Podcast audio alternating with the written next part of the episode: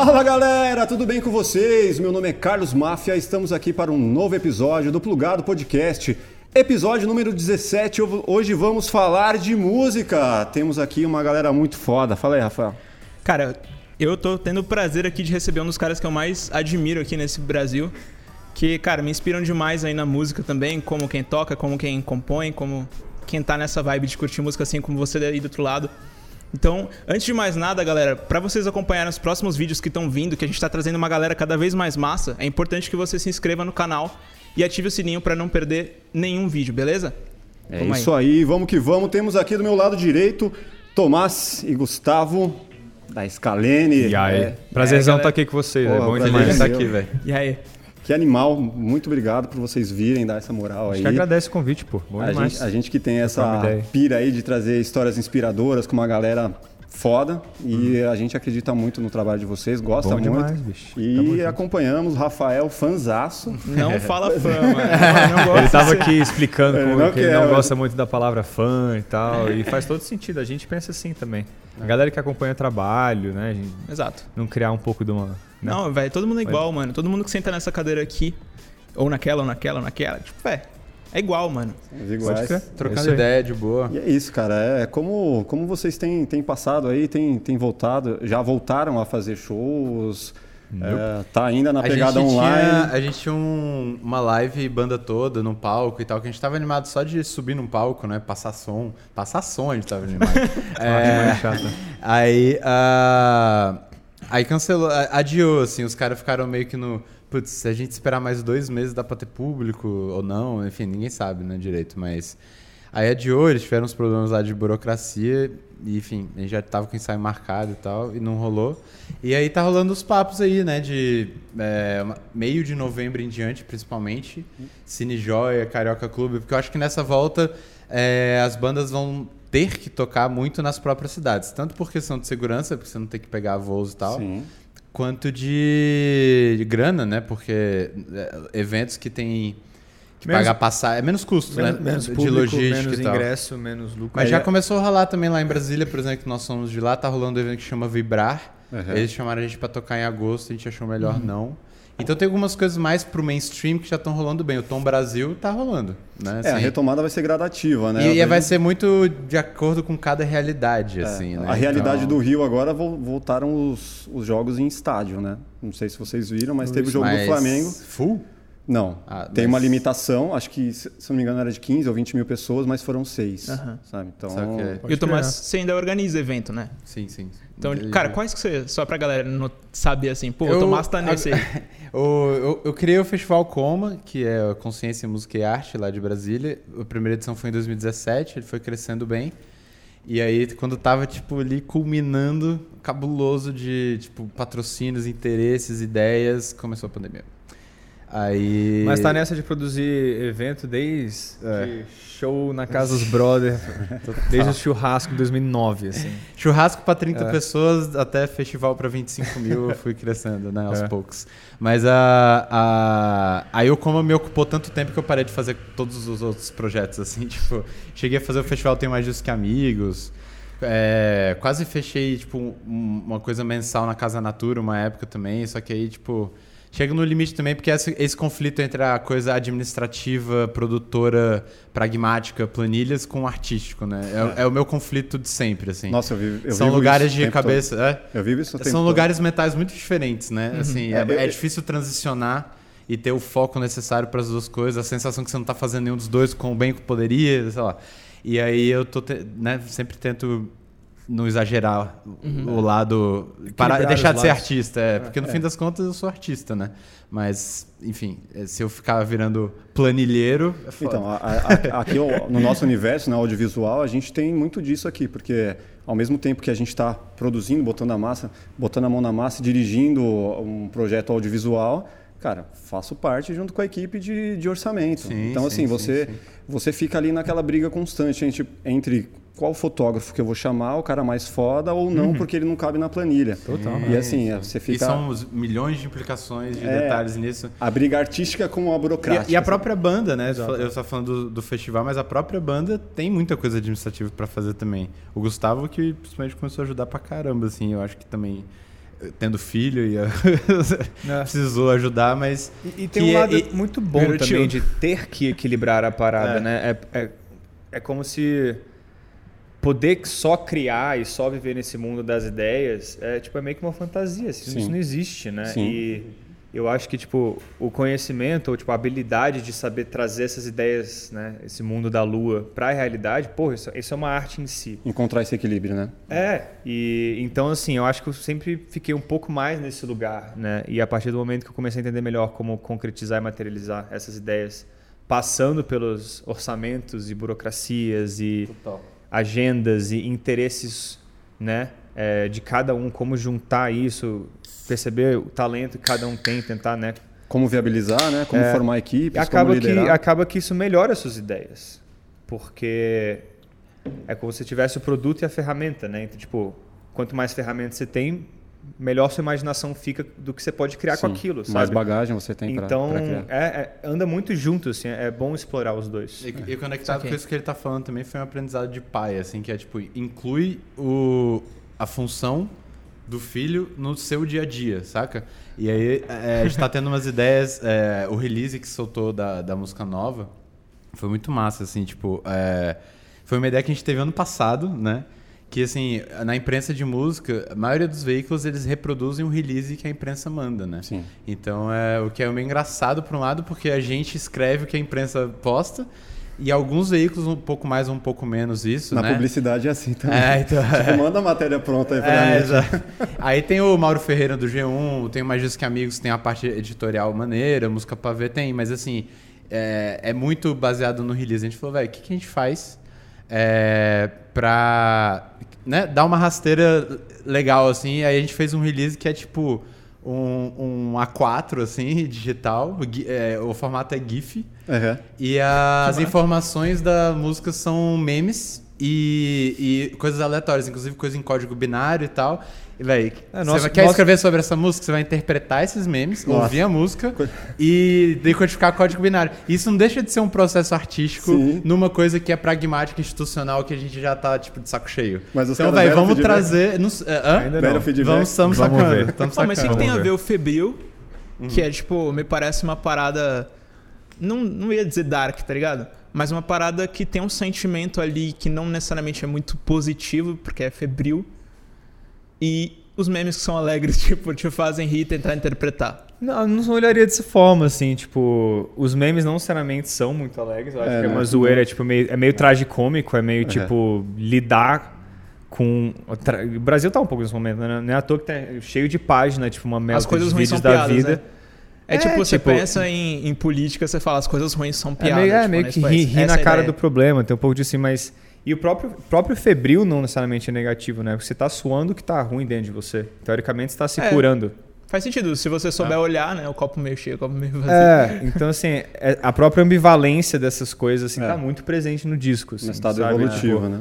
E o próprio contraste, né? De ser, nós temos uma banda que é, leva a arte a sério, uhum. ao mesmo tempo tem momentos que não se leva tão a sério. Isso, isso por si só já é um contraste é, interessante. De uma forma, de... a gente está brincando com a formalidade é. do processo, que enrijece muito. Então, uhum. o que a gente está fazendo é, tipo, querendo tirar o quanto que isso é engessado uhum. e colocando muito conteúdo ali que, num primeiro olhar, é zoeiro. Só que, assim, na real, é um conteúdo bem interessante. Assim, tem, tem algumas referências... É, assim, eu acho que isso eu posso adiantar o, o Lucão ele curte ocultismo, por exemplo. Tem uma carta de tarô, um meme de uma carta de tarô que tem um significado que tem a ver com a música. O Tomás fez um código binário que tem a ver com a música. Não. Tá ligado? Tem uma frase ali que é uma frase que tipo que inspirou inspirou a letra da música. Tem uma, Cara, tem outra ó, fase que é zoeira. A música lançou semana passada, acho que o Tomás pode revelar. Ah, é. é, não, não, pode. É, é porque, tipo assim, tem uma frase ali que foi, porra, foi a mentalidade, seriamente falando, do que motivou a letra da música, e a própria música em si, que a energia não se controla, se conduz. Uhum. Tá ligado? Então tem uma frase inspiradora, que faz sentido, junto de outras frases zoeiras. Então, o cara vai bater o olho e fala, porra, tá de sacanagem? Que porra é essa? Ele tem a opção de interpretar aquilo e sacar o que tem realmente de conteúdo ali, que não dá para falar que é menos conteúdo do que uma, um release formal, uhum. em formato de prosa, que não tá em prosa, tá ligado? Uhum. É, ou ele pode achar que é zoeira, e se ele achar que é zoeira, o problema é dele, tá ligado? Tipo, vai ter meio que dado certo, porque a gente vai ter mostrado a pressa que a galera tem para analisar essas paradas e, a, e o desinteresse que eles têm de interpretar a partir é, deles não deixa de ser tá uma ali. crítica também, né? Então é, uma crítica, uma brincadeira, é tudo é junto, tudo ao mesmo tá tempo. ligado? É. Vai causar uma estranheza, vai ser algo diferenciado Exatamente, vai entender o que não, que... E aí se o, sei lá, Correio Brasiliense não der a matéria, tudo bem. Tudo bem, não tá dependendo dele. É, exatamente. Mas aí vem clipe também. Ou, pera, não, já veio? Já, já foi, né? já veio. Já foi. Estamos em que semana? é, o clipe, velho, foi com a galera que fez uns clipes do Gus. Ele é, trouxe, eu conheci né? o Zé do Duo Cinza a partir do Edu, um grande amigo meu, a Pérez, músico também. E a gente fez dois trabalhos juntos. E, e foi interessante, assim, porque foram trabalhos pro meu projeto solo, que é mais calmo, é mais folk, etc. E ele não conhecia esse lado, né? De Scalene pesadão e tal. Aí eu falei. O Apelles não conhecia? O, o Zé. Ah, o Zé, desculpa. Aí eu falei, ah, vamos fazer um trampo junto, vamos fazer um clipe e tal. Mandei essa música ali. Caralho, não tava ligado a fazer essas paradas também, não. Falei, pois é, mas tu curte também? Ele, não, curti, vamos fazer e tal. É uma galera muito querida, muito talentosa muito tranquila, né, no processo de gravação, assim, Nossa. tipo... Foi o set de filmagem mais tranquilo que eu já fiz galera parte, assim. muito low profile e... e... qual que é a ideia, tipo, que, que a gente clipe? pode ver ali? Quer falar aí? Cara, é, o roteiro era bem livre, isso foi bem legal é, no processo. Ah, é, lembrei como começou a ideia. Hum. A gente tava malhando escutando Metallica. Certo. É, lembra? ah, lembro. É, aí começou a partir daí, tipo, foi uma ideia que a gente trouxe, eles roteirizaram. A gente queria basicamente mostrar é, as oscilações de humor, a, a angústia do isolamento, tá ligado? Música bem intensa, assim. Eu comecei a compor ela quando o Lucão mandou um vídeo de um show de uma banda que chama Glassjaw. E eu tava isolado no apartamento pequeno na época, assim. E tipo, chegou esse vídeo, os caras muito pilhados ao vivo. Aí bateu uma mistura, assim, de saudade de show uhum. com tipo, caralho, que foda que eu faço com isso aqui. Eu comecei a, tipo, rodar no apartamento. Assim. Quando eu me percebi, eu já tinha dado umas 30 voltas em volta da cozinha, assim, andando ensandecido. Falei, velho, preciso fazer alguma coisa com isso. Normalmente, a minha lógica nos últimos anos todos, inclusive isso acabou influenciando tipo o disco Respiro do Scalene, é que quando eu senti uma certa ansiedade ou angústia, minha minha reação era tipo, preciso me centrar, preciso me conter, sabe? Preciso me reequilibrar. Sim. E tem algo muito positivo nisso, lógico. Porém, essa palavra conter é, é algo que eu tentei tirar um pouco do nosso processo criativo, assim. Tipo, não vamos, não vamos nos conter. Vamos canalizar a parada, tá ligado? Que é, a, né? que é a frase que você falou, é. né? Que a energia se energia conduz. Né? controla, se conduz. Então, fazia muito tempo que quando eu sentia uma coisa intensa, eu pegava a guitarra. Ah, então, mano, deixa eu expressar essa porra, tá ligado? Sim. Normalmente, tipo, ah, então deixa eu sentar no piano aqui uma paradinha calma. Tipo, pegar o violão, cruzar a perna, tipo, não, pera, tá tudo bem, se acalma. Tá Mano, acho que você falou meio longe do microfone aí, a galera Então, assim, um normalmente pouco. a minha reação era sentar no piano, tocar uma coisa calma, ou pegar o violão, tocar uma coisa. Aí aquilo me acalmava, eu compunha em cima do processo de acalmar-me, uhum. e isso virava uma música, sacou? E, e às vezes uma música pesada depois, né? Mas só que tipo. É, às é, vezes sim, mas no, nos últimos tempos ah, não, não, né? Eu é, respiro, eu respiro, e meu é, disco total. solo que são discos calmos, sim. assim. Falei, velho, só surfa surfa o caos, tá ligado? Tipo, abraça essa intensidade que tava pulsando dentro de mim. E eu acho que é uma visão massa, assim, que às vezes é um pouco esquecida, principalmente pra uma galera não muito, assim, das subjetividades da arte e tal, que é, a ansiedade não é algo negativo. É uma pulsão, assim, é uma energia que tá ali latente, pulsante. Se você con conduzi-la para algum lugar interessante ou produtivo, a gente está falando de uma ansiedade saudável. Está falando de vigor, né? Você tá falando de movimentos, está falando de várias coisas que podem ser muito positivas. Assim. Se você souber canalizar. É. A pessoa que deixa ela contida em si pode ser negativo, pode é, se tornar que, uma doença. Ou que reprime, ou que contém, é. porque muitas vezes é a nossa reação. Assim, a gente está intenso, a gente não, deixa eu e de repente explode. É, né? e, e, vai sair. É, vai sair pelo forma de outra. tá ligado? Tipo, porque a energia fisicamente mesmo, ela não. Ou o seu corpo vai sentir de alguma forma. É, vai somatizar, etc. Então, assim, eu falei, velho, eu vou começar a abraçar mais essa parada. Porque tinha o contexto de a gente voltar né, a compor músicas mais intensas, pesadas e tal. Mas a galera pedia, a galera tava sentindo falta, tipo, da parte do público. Tá. Rolava, assim. Isso no momento nenhum nos. Não direcionou nosso rolê, assim, não, né? É, tipo... Quando a gente tava fazendo respiro. É... A gente já queria fazer um som pesado, tô brincando. é... Não, mas quando a gente fez o. o compondo ainda, antes de lançar, é, a gente tem visões estratégicas bem a longo prazo, assim, às vezes, né? Caraca. Eu, eu, acho que fui eu que falei. Até 2040 isso não, já não, não tanto. mas é, mas eu lembro que falando também, cara, imagina, vai ser muito louco lançar o Respiro deixar a galera com saudade, a gente ficar 3, 4 anos sem compor músicas pesadas, a gente vai aprender um bando de coisa nesse tempo, que a gente estuda muito, nem que seja é, é, não só em música, né, e diversas artes e tal.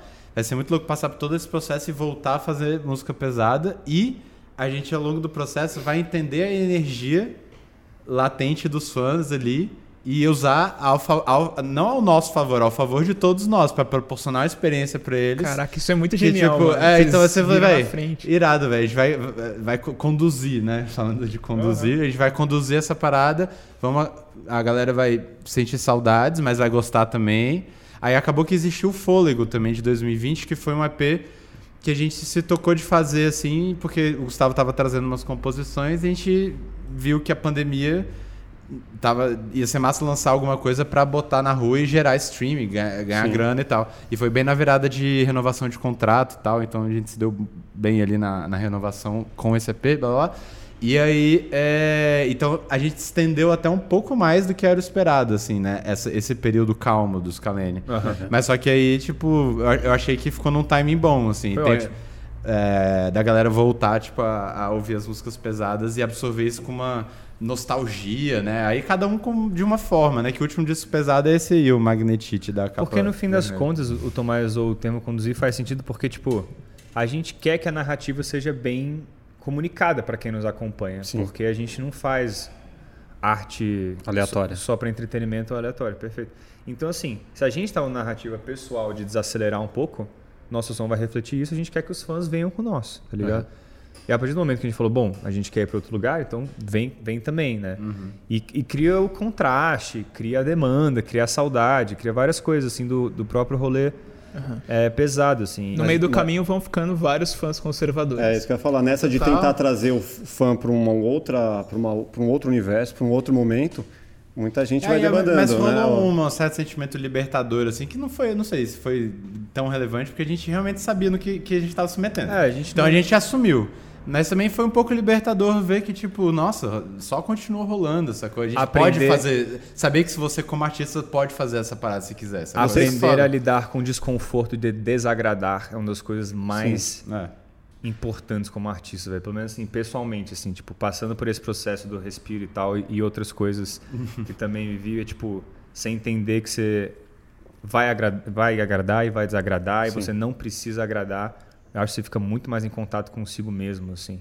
Sabe? É. Você, fica, faz, você produz coisas muito mais sinceras, assim. Vocês nunca seguiram fórmulas de sucesso? Tipo, de pensar assim, pô, se a gente misturar essa guitarra com aquele timbre, com aquilo outro, a gente vai, de uma certa forma, não. induzir o nosso público que já conhece uhum. e tal. Eu, tipo, eu, acho que esse tentar... olhar, eu acho que esse olhar vem mais depois que a gente tem as músicas e vai escolher os singles. Tipo, tá um produtor musical, por exemplo. Você pega um cara, uhum. o Rick Bonadil, que ele entende não, não. desse. Pega não, outro cara. É, outro exemplo. A gente estava falando de produtor. Já rolou uma polêmica. Pega um produtor que ele vai, pô, vamos entender qual é o DNA de vocês. Ah, não, sim. E dessa é. forma a gente vai conduzir. Cara, tem produtores maravilhosos assim que fazem isso muito bem, assim. A, a, a gente, o Diego Marques que produziu esse disco, produziu todos os nossos discos.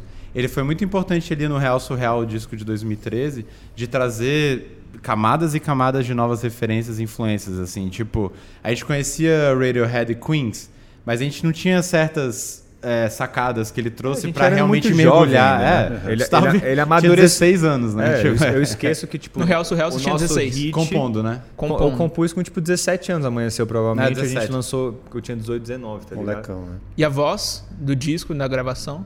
Consequentemente de um moleque, né? Não, mas. não, é não tô falando, tipo, você tava com 18, é isso? É. Caraca, mano. Que é. massa. É. E eu esqueço isso direto também, mas tudo bem. É... Foi, 18 para 19. Mas o Diego ele deu uma amadurecida muito foda assim, no nosso som, porque ele soube muito bem. Isso é um trabalho muito legal do produtor, assim, é tipo, entender alguns caminhos que a banda tem de identidade e, e, mostrar bandas que já meio que fazem isso há um tempo para você entender da onde as próprias bandas que você gosta vieram, assim. Então, um, o próprio Radiohead, que, foi, que influenciou, tipo, sei lá, Coldplay Music, que são bandas mais pop. Uhum. Tá ligado? Tipo, às vezes, se você não conhece Radiohead, você tipo, cai num Muse e fala, nossa, esse vocal, esses acordes, não sei o quê. Aí você vai pra Radiohead Queen, você fala, tá, esses acordes, essa, essa é. forma de cantar. É. Aí você conhece o Jeff Buckley, que influenciou o Tom York, que influenciou também o cara. Aí você, tipo, então. Quando você vê, você tá ouvindo Sigur Ross, e aí é, você, você vai encontrando a origem, né? Exato. É, é muito massa na, na isso. E trabalhar às vezes com produtores é muito massa, porque eles escutam essas referências, né? Às vezes quando o cara é mais velho e tal. Então isso e tem é um, um tipo de produtor massa. também, tipo, o Rick Rubin é o exemplo mais clássico, assim, que é o produtor guru, né? Que ele faz essas paradas e é, é quase que um terapeuta da banda, assim, é, também, de tipo trazer as paradas que que ele saca ali que estão precisando vir à tona para ele terminar de conseguir se expressar e tal. Às vezes ele e... percebe coisas que você tem que você já esqueceu que você tem, é. assim, então ele te ajuda a retomar. Mas sabe? essa própria explicação que a gente está dando assim dessa parada é, também é, é, é meio que respondendo o que tu falou e tipo esse processo sendo saudável e artístico é muito foda, né? Uhum. A parada de uns caras que esse que você citou é que ele é feito voltado para interesses, inclusive egóicos dos próprios produtores, às vezes, com o objetivo de criar um produto. Meramente, nós somos um produto também, Sim, um né? Produto, é, Mas assim, um produto, é um pelo produto, saca? Sim, tipo, mais vendável, né? Mais é... que esteja no, destaque na prateleira. Exato, né? e você não, tá, você não tá, tipo, realmente. É, trazendo o que o artista quer muitas vezes. E cada caso é um caso, é difícil uhum. falar de uma forma geral, assim. Uhum. Sim. Mas é. Eu acho que quando você falou do ah, se a gente pensa em fórmula, eu acho que a gente pensa em alguns momentos em familiaridade, assim. Uhum.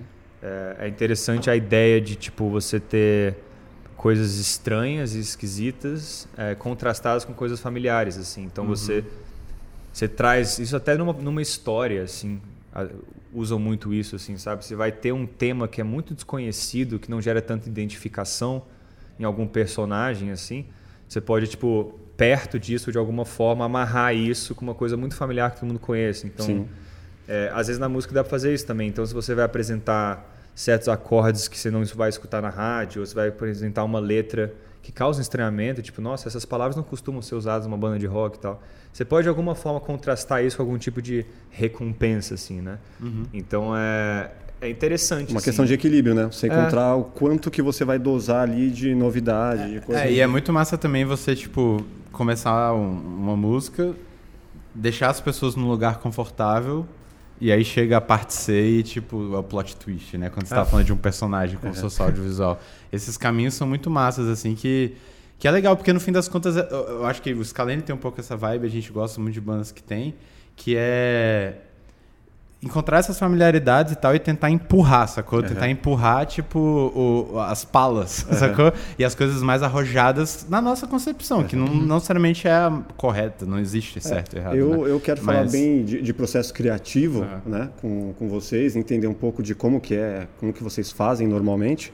Só que antes eu gostaria de voltar um pouco, né? entender aí a questão de, da evolução musical de vocês. Você falou que, cara, você fez música muito cedo, né? Já teve um trabalho consistente ali, muito pequeno. Como ah. que foi a, a, a, formação musical? Assim? A gente Como... começou a fazer violão quando eu tinha 9, eu também tinha 12, porque a mãe toca e ela falou, ah, vocês animam fazer uma aula de violão? A gente, vamos aí. Quer dizer, isso é a forma que eu lembro, que eu tinha 9 anos, na verdade 9? não É. quase a idade da, das minhas filhas menores. Pode crer. E aí a gente começou, pô, o professor era fantástico, a gente gostava muito dele e tal. Começamos a aprender aquelas coisas mais brasileiras, assim, clássicas, tipo Samba da Bênção. Asa é, Branca. Asa Branca. Sim essas coisas bem classiconas assim. E aí a gente fez um, um tempo, né, de, de aula de violão, aí paramos de focar nisso durante um tempo. Mas assim, curiosamente, eu compus minha primeira música com 9 anos. Meu avô faleceu, eu peguei um violão e eu tentei tipo afagar a minha família, tá ligado? Tipo, expressar aquilo de alguma forma. Minha primeira vez lidando com luto, primeira vez vendo tipo meus pais mal, tá ligado? Uhum.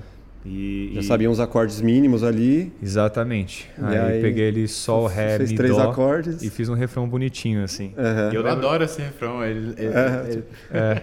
Não e... vou cantar aqui não, porque eu, não sei se não, vou cantar. o, mas eu lembro muito da sensação. É, isso é muito específico. Velho. Canta aí, velho. Fiquei curioso. Eu canto. É, eu lembro muito da sensação de fazer esse refrão, já que você tá falando de processo criativo. Então, Flávio. E depois falar, tipo, tá, mas como é que eu saio desses acordes? Eu já tinha meio que a percepção de, tipo, não quero continuar fazendo esses mesmos acordes no verso. Uhum. Rapidão, só, só. Vamos verificar. Oi? Tá pegando aqui um pouco. Tá pegando, tá. É, só pra mostrar, assim, não é. precisa ficar bom. Então, pra... Why did you have to go in the fire. Why did you have to go in the hands of fire? Eu falei, tá, isso é um refrão, né? Tipo, eu tava tipo, vai, por que, que você. Que, que, que é isso? Tipo, morte, né? Porque você teve que ir embora, tipo, nas mãos do fogo. Beleza. Aí eu falei, tá. E eu não queria, tipo, continuar aqui. Na, eu falei, não, já deu. Não, sacou? com 9 anos ele É. já sacou que a sensação tinha que ser diferente pra outra É. parte e cantando em inglês. E eu não Tipo, sabia, tem tipo, que evoluir, tipo, tem ah, que- então deixa eu, deixa eu ir pra mim menor, tipo, relativa menor. Uhum. Ficar que eu deixei Sem pra, saber que era relativa menor, né? É, mínima Tipo, ideia. Deixa eu ir pro quarto Puro grau, feeling, né? deixa eu qualquer coisa, assim. Mas eu tinha a sensação de, tipo, pô, mas no verso eu não quero continuar nesses acordes. Eu lembro de ficar tentando achar, assim. Uhum. E eu lembro que eu tentava ir pra lá, só que quando eu ia pro lá, que já seria uma modulação, Já né? Tipo, lá não é maior, é menor nessa escala. Ficava tipo, eu gosto acorde, mas como é que eu saio dele? Eu lembro direito, a gente tá na sala e eu mostrando pro Tomás e minha mãe, tipo, pra onde que eu vou? Com qual acorde eu uso? Eles tentaram me ajudar, assim, Uhum. e não rolou. Aí ficou só no refrão. Mas era tipo uma melodia bonitinha, assim, né? Tipo. Sim, pô. Aí, aí foi isso, assim. Aí, tipo. Aí, pra resumir uma longa história, eu queria ser jogador de basquete, porque eu jogava bem, eu peguei a seleção brasileira, blá blá blá blá blá. Já aconteceu essa coisa milhões de vezes, hein? Desculpa acelerar, porque eu já contei essa história umas 200 vezes. Mas aí eu tenho um problema de coração, eu tive que parar, desistir do sonho de ser jogador de basquete. Enquanto isso, o Tomás estava sendo um adolescente, adolescente rebelde Uhum. na escola. Quantos anos de diferença vocês têm? Três. Ah, pouquinho. E, e o Lucão e o Macaco já tinham bandinha, já, pô, já sacava as bandas mais alternativas ali do Casa A, baixava os negócios aqui. Ia mostrando pra gente uma- umas coisas mais Saudades, alternativas. A gente acompanhava de leve com ele, porque somos todos amigos de infância, né? Uhum. O Macaco acabou de sair da banda, nem me toquei, né? Mas. Daqui, a É, daqui a pouco a gente chega continua- lá. né? Continua É o brother e próximo. fazendo parte sem parar. Mas é. Então, quando a gente tava ali com uns 16 anos, eu tava, tipo, saindo do rolê do basquete. Tomás estava um pouco sem rumo na vida, rebelde. E os moleques estavam, tipo. Essa é a minha versão, né? Depois você fala. Não, mas não tá errado, não. Aí, aí- É que você tinha 15 quando você começou, na real. É, tinha 15. Aí. E eu ainda jogava basquete, tava na seleção É. DF, que jogando campeonato brasileiro, mas já tinha, tipo, a treta do coração, já tava começando a dar um passo pra trás, assim, tipo, putz, eu acho que não vai rolar, sacou? Enfim. Aí juntamos e começamos a tocar, tipo, muito aquela história clássica de banda de garagem. To- Coverzão. Começa. A nossa primeira música já foi Cover de autoral. Urbana, assim. tá ligado? É, Vocês passaram por isso? Eu acho que por ser de Brasília a gente evitou fazer isso ao máximo, assim. Já foi direto pra música É que autoral. a, a banda começou com uma menina no, vo- no vocal, a Alexa Alexa. Fidalgo, que é brother até hoje, assim. é, virou fotógrafa, designer, é sinistro. Aham. E, e aí a gente, os covers acabaram indo pra, tipo, Paramore, é, não lembro outras coisas. Tinha, tinha Yellow Card, Yellow Card, é. E aí... falava uns pop punk. Os pop punk com os caras com a voz cantando agudaço, né? Que aí a Alexa cantava. ela cantava. É, tipo, enfim. Rolou uns covers nesse lugar, assim, mas foi muito rápido, assim. Foi só pra ter, tipo, os sete. Que ano que foi, mais ou menos isso? 2008 pra 9. É que foi no fim de 2008. A gente fala que Scalene começou em 2009. Foi janeiro de 2009 o oficial, assim. Vocês são bem Mas é novos, porque né? foi. Eu que estou ficando velho. É. Não, é que a, a primeira vez que o Scalene foi pro estúdio foi, tipo, segunda semana de dezembro de 2008. Aí a gente falou, ah, vamos falar que é 2009, né? Sei lá. Ganhou um ano pro release aí. É, tá? tipo, é. Eu já tinha dois anos de casado em 2008. Pô, mas e aí? E o macaco, velho? Tá com quantos anos? Eu tô com 38. Pode crer, mano. E eu com 20. Olha aí, velho. Que novinho. Pô, é isso aí, Olha né, aí. velho? É, É, Millennial e equilíbrio. geração Z, Cringe, né? é. assim, Cara, é. aqui a gente busca equilibrar, cara. É isso. é. As coisas que eu não acompanho, o Mafia viveu. É. E as coisas novas, eu tô vivendo. Então a gente É, equilibra. Bota fé, bota fé. Parece ter 20 não, mano. Né? Mais ou É. menos. Você Mais, chutaria. Mais, já mais. Tá com... Caraca, velho. É, Olha aí. É. Aqui todo mundo fala que Ele eu tá sou tentando formar um cavanhaque ali, né, velho? Um dia tô eu chego torcendo por nível, você. Um dia eu é. chego. Ô, mas galera, diz aí. Tipo, a pergunta que não quer calar, mano. Eu tenho certeza que a galera quer entender isso. Hum. Que por que, que o macaco saiu da banda? Quem vai ser a Tá pessoa ótimo. linda que...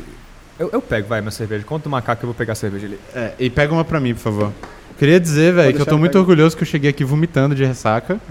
Queria agradecer ao Som Rizal, que permitiu que eu voltasse a beber, né? Pô, Saindo daqui tem Rizal aí, live, enfim. Cara, na verdade foi bem de boa mesmo, assim. A...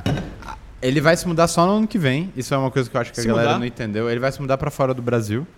A, a filha dele, com a Malu, é, a filha dele nasceu em 2015, durante o Superstar lá, o programa da Globo. Uma Alice. loucura.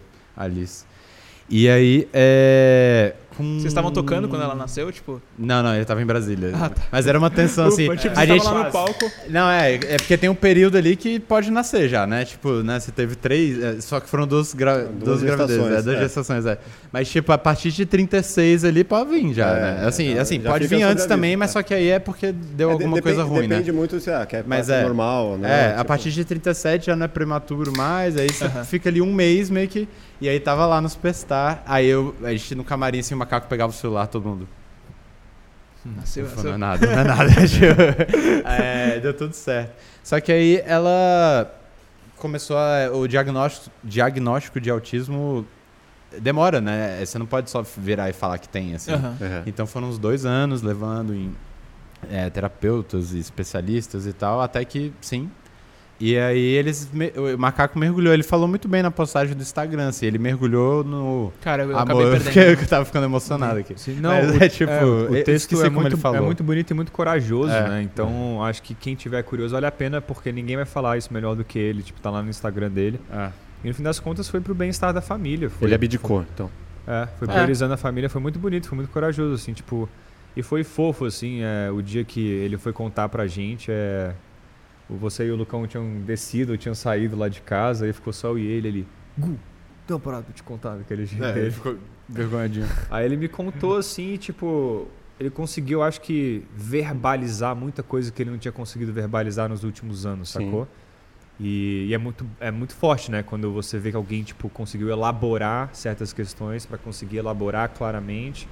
Então, quando ele me falou, tipo, velho, fiquei com vontade de chorar, abracei ele e falei, velho, que bom, se você vai ser mais feliz assim, velho, eu fico feliz por você, tá ligado? Só vai. Segue seu coração, né? É, só vai. Aí a parada, como tá nessa pandemia louca e o caralho, tipo, a gente queria anunciar e começar o ciclo do disco novo já né, nessa realidade do, do que, né, Começar Faltando depois, um mês para é. lançar o disco, vinha essa notícia, quebra a vibe e tal. É. Porque é. realmente não vai fazer diferença ele ser da banda agora, saca? Tipo, é, não vai estar tá tendo show. Ele, ele era um cara mais da música mesmo. Ele tocava, ajudava a compor e tal. Mas ele não, não respondia e-mails. Uhum. ele era, o, ele era o, o estereótipo do, do baterista maconheiro, assim, saca?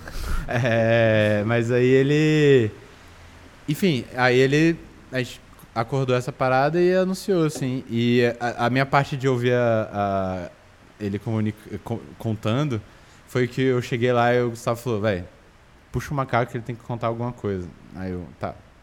É, a gente desceu, é, falei, ah, macaco, vamos fumar um tabaquinho lá embaixo. Aí é, eu não fumo, né, na real. Mas eu falei só pra. Uhum. Desceu.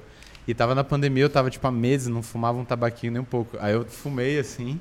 Aí ele contou, tipo, baixou a pressão do tabaco Puta. com um choque da notícia, assim, tipo, eu, caralho, de filme. É. Aí Você ficou abraçou, mal, é isso? É, exato. Aí eu abracei, eu, deu um tempo, fui pra casa e fiquei, tipo... com, passando mal do tabaco e do choque da notícia, assim. Mas aí foi tudo bem, ele falou isso foi ano, final do ano passado ainda, né? É. Aí a gente. Mas deu tempo de gravar todas as baterias do, do disco novo? Gravou, gravou. É, foi a melhor despedida possível, eu acho, né? Pra, pra ele e pra gente, assim. Ter, Já ter... tá pronto, o trampo. Não, pronto totalmente não. Tem algumas músicas fechadas, algumas terminando a mix, assim. Mas é, é, é muito massa, assim, ter a, identidade dele no disco. É, e, é, e é muito bonito, assim, as nuances, as entrelinhas, assim, sabe? Tipo, do vocabulário musical, assim, tipo a química, sabe? Uhum. É, a gente já tinha muito isso, assim. E uma coisa importante de se falar é que quando a gente começou a banda, o Macaco tocava todos os instrumentos melhor que todo mundo, assim, sacou? E tipo, cantava também? E cantava melhor, melhor que eu, muito Ele disparado. era um multi-instrumentista. É, ele já tinha uma certa é, imersão muito forte, assim, no momento de, de tocar, uhum. uma autocobrança muito forte também, é, e ele já, já tinha muito talento, assim. Inclusive tem um outro momento do disco novo, dá esse spoilerzinho que é engraçado quando a gente tava gravando as demos, eu acho que até internamente já tava tipo, velho, já já vou sair da banda e tinha certos momentos que ele não participava tanto assim uhum. de algumas produções, não da parte de bateria, né, mas da parte de arranjo e tal. E ele ficava lá na dele assim, viajando, bem a lá Felipe, quem conhece assim.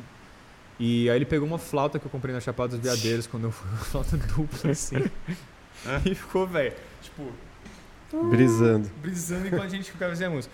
Aí, velho, aquilo foi entrando assim, eu olhei para ele começando a ficar bom isso aí, macaco. Véi, grava aí. A gente colocou uns microfones. Eu segurei, pegou, eu, eu segurou, fiquei segurando assim. o microfone. A gente gravou ele, tipo, meio que dando uma improvisada numa Uhum. flauta, pegamos e usamos em uma música, assim, tá ligado? Eu falei, caralho, velho, só um macaco mesmo pra, tipo, aprender a tocar essa flauta Uma enquanto a gente tá flauta gravando. indígena. Tava realmente nada. tirando um som bom, né, da Uhum. parada. Eu falei, cara, esse safado. É, com dinâmica, assim, interpretação. mó O bom. feeling, né? E, e, e, assim, vai ser um uma transição interessante, assim, como banda, pra encontrar bateristas que.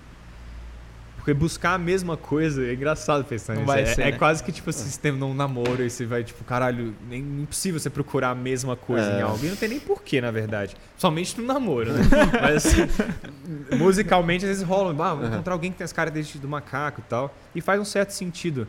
Mas não vai ter ninguém como ele, sacou? Sim. Tipo, porque foram 12 anos, e pro, pro Lucão, tipo, 17 anos tocando com o cara. E já tinha muito aquela telepatia, sabe? Uhum. Tipo Não, assim. e a cabeça dele funciona de um jeito especial, assim. É. Então, tipo. é- Então a gente já sabia o momento em que ele ia, tipo, improvisar, o momento que ele ia se conter, quando que a gente precisava empurrar, olhar pra trás, tipo, É, com só um cara- olhar, né, com Um já- cara assim, macaco, tá meio devagar essa música, vai, ele já sacava, tipo, já tinha todo esse entrosamento, assim. E ele, e ele, ele é muito foda, assim, ele é muito talentoso. E, então vai ser um processo de encontrar, mas ao mesmo tempo tá um processo mais fácil porque é pandemia. Então, né, macaco, a gente tá tipo, ah, caralho, preciso de encaixar uma bateria. É. E qual que vai ser a ideia? Abrir um concurso? É isso? Não, não, não, A gente já tá com alguns nomes e, e indo atrás e tal. Somente um nome, assim, que É, já, que já tá rolando bem vez, e tal, né? né? E vai Mas ser, e vai ser massa, alguém que vai tem, ser tipo assim, fantástico. o cara é só baterista, tipo, de, de nenhuma banda.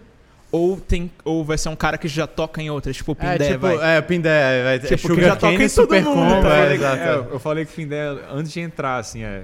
Quem sabe? Às vezes ele Olha aí. Não, mas o Manguig, show ele faz, ele faz, Faz show com Far From Alaska, é. né? Quando eu, É, ele tá eu- com Far From Alaska, com a Super Combo, Sugar Cane, Sugarcane e Tem mais Violet uma, Soda. Violet Soda. Water Rats não é ele na bateria? Não, Não. Não, né? Tá. É? Não tô acompanhando. Não, acho que não, é. E- e um dos motivos que a gente não chegou imediatamente pensou no Pindé foi É. porque já tem tanta gig também. É. é Não, tipo mas é assim, porque a gente também não tá sentindo necessidade de botar ninguém na banda, porque botar alguém na banda é uma parada muito séria, assim, né? Então, assim. As pessoas não têm dimensão Vamos, disso, né? É, então, a gente até teve um. Vai muito cara além da parte musical, né? Exato, É o então- convívio ali. Vamos escolher uma primeira pessoa, vamos, vamos pra estrada com essa pessoa. É. Vamos ver como é que essa pessoa virada e, e, tipo, passando som no calor, sacou? E como é que é a ideia trocando depois, Como funciona assim, se ela, tipo, é, né? e a Criar- vibe criar no show. intimidade. Exato. é. E aí, sei lá, aí vamos ver. Porque não tem porquê também já botar alguém assim com pressa. Tá, né? beleza. Então agora a gente tem Gustavo, a gente tem Tomás e a gente tem Lucão. Lucão tá lançando carreira solo também de synths. Carreira Gustavo solo tá com synths. carreira solo. Aham. Minha carreira solo são os festivais, pô. Ele tem um festival e tem um filho, bicho. É, não- Isso, isso já é o suficiente. né? O, o Como é o, meu, é o meu projeto solo.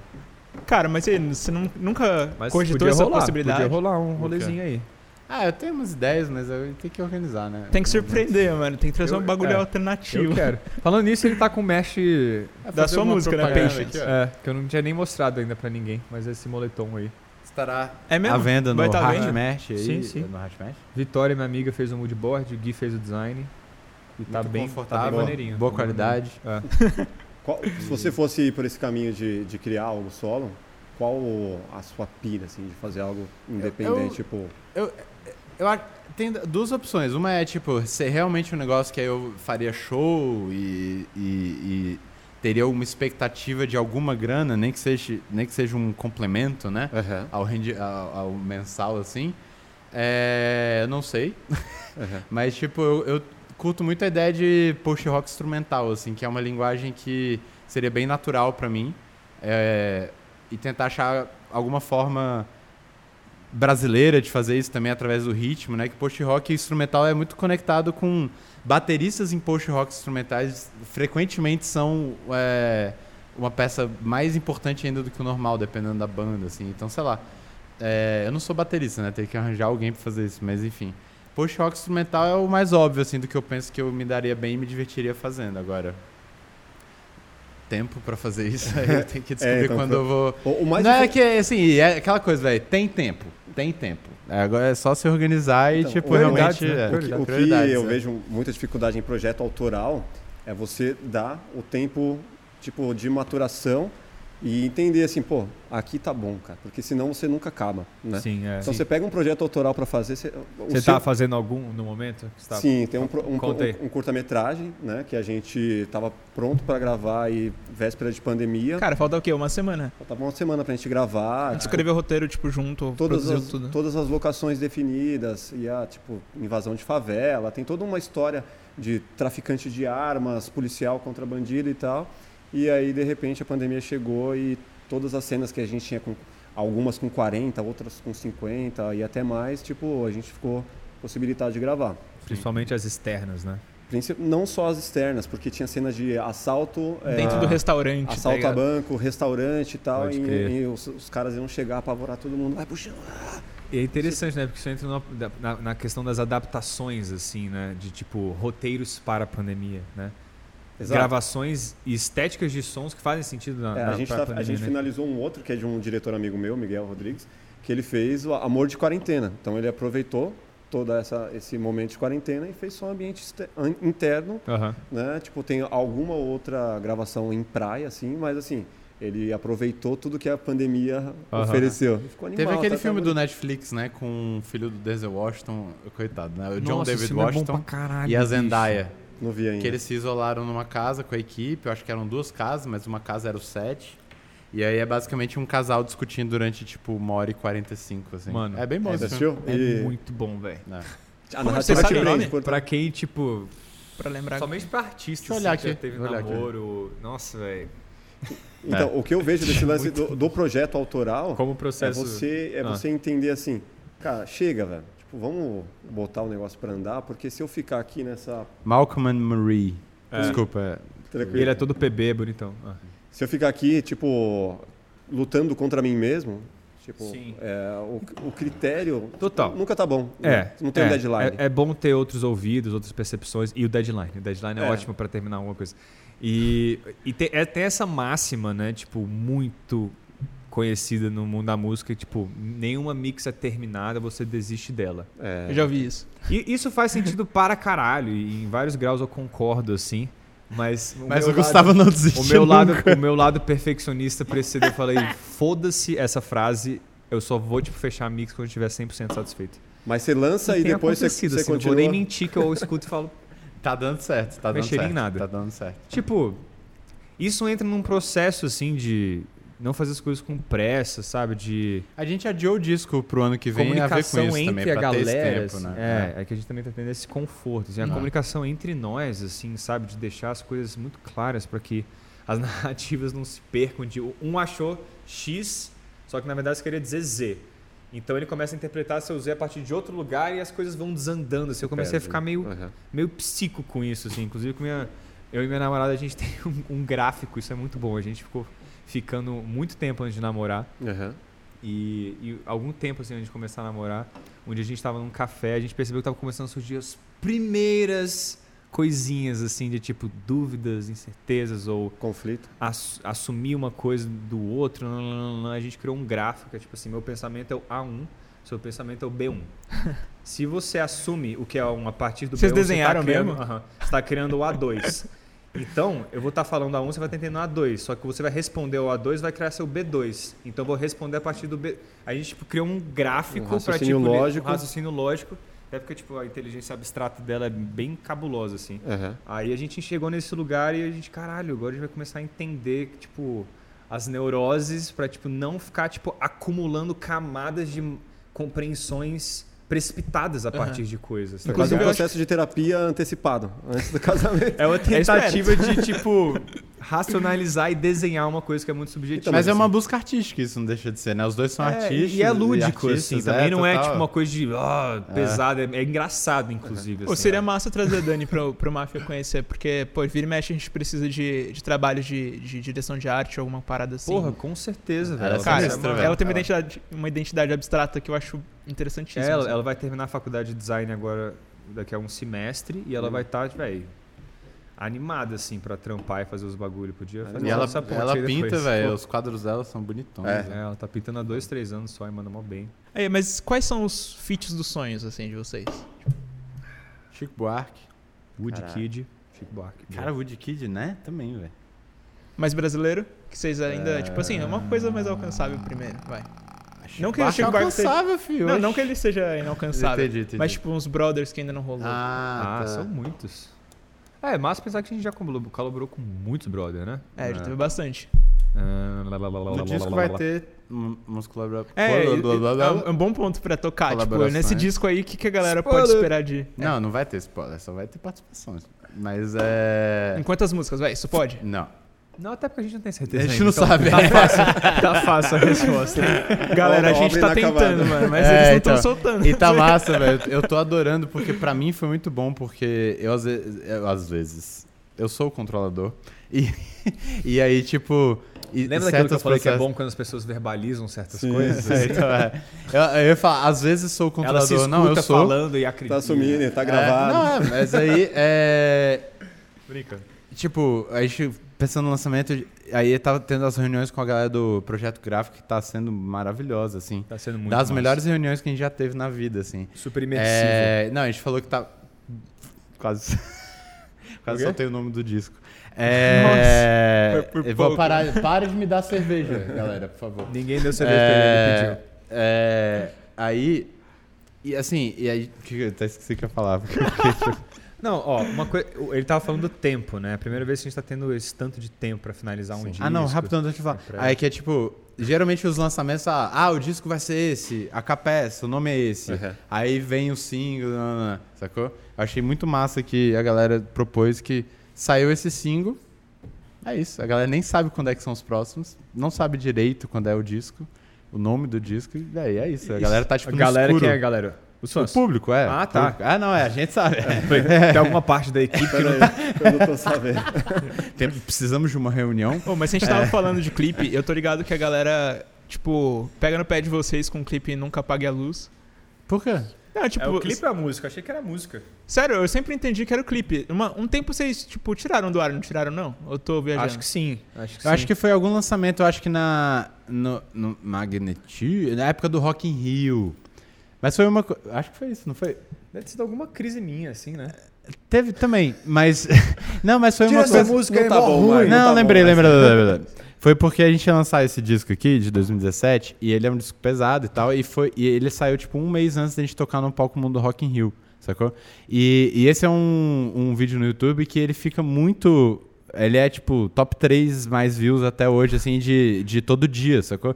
Então o algoritmo entrega. Uhum. Então a gente falou, velho, é, foi questão de posicionamento, né? Foi, vamos, no período do lançamento do Magnetite até umas semanas depois do Rock in Rio, tirar do YouTube pra, tipo, o novo público chegando é, lá ouvir fãs, essas é. músicas, outras uhum. músicas do Éter e tal, músicas que podem ter mais a ver, porque a gente não tem problema nenhum com nunca apague a luz, assim, mas só que ah, a gente não quer que, que. Não, não, mas é, é não, só. problema real não tem, não. É só não, questão é. de comunicação, assim. Entendi. É, então, assim, é, é, teve, teve um momento ali que a gente evitou que a primeira ou segunda música que um novo público chegasse para conhecer fosse nunca apagar a luz, porque a gente queria que eles conhecessem esse disco. É, foi meio que mas, isso. Mas tem essa preocupação assim de ficar marcado pelas mesmas músicas ou qualquer coisa do tipo?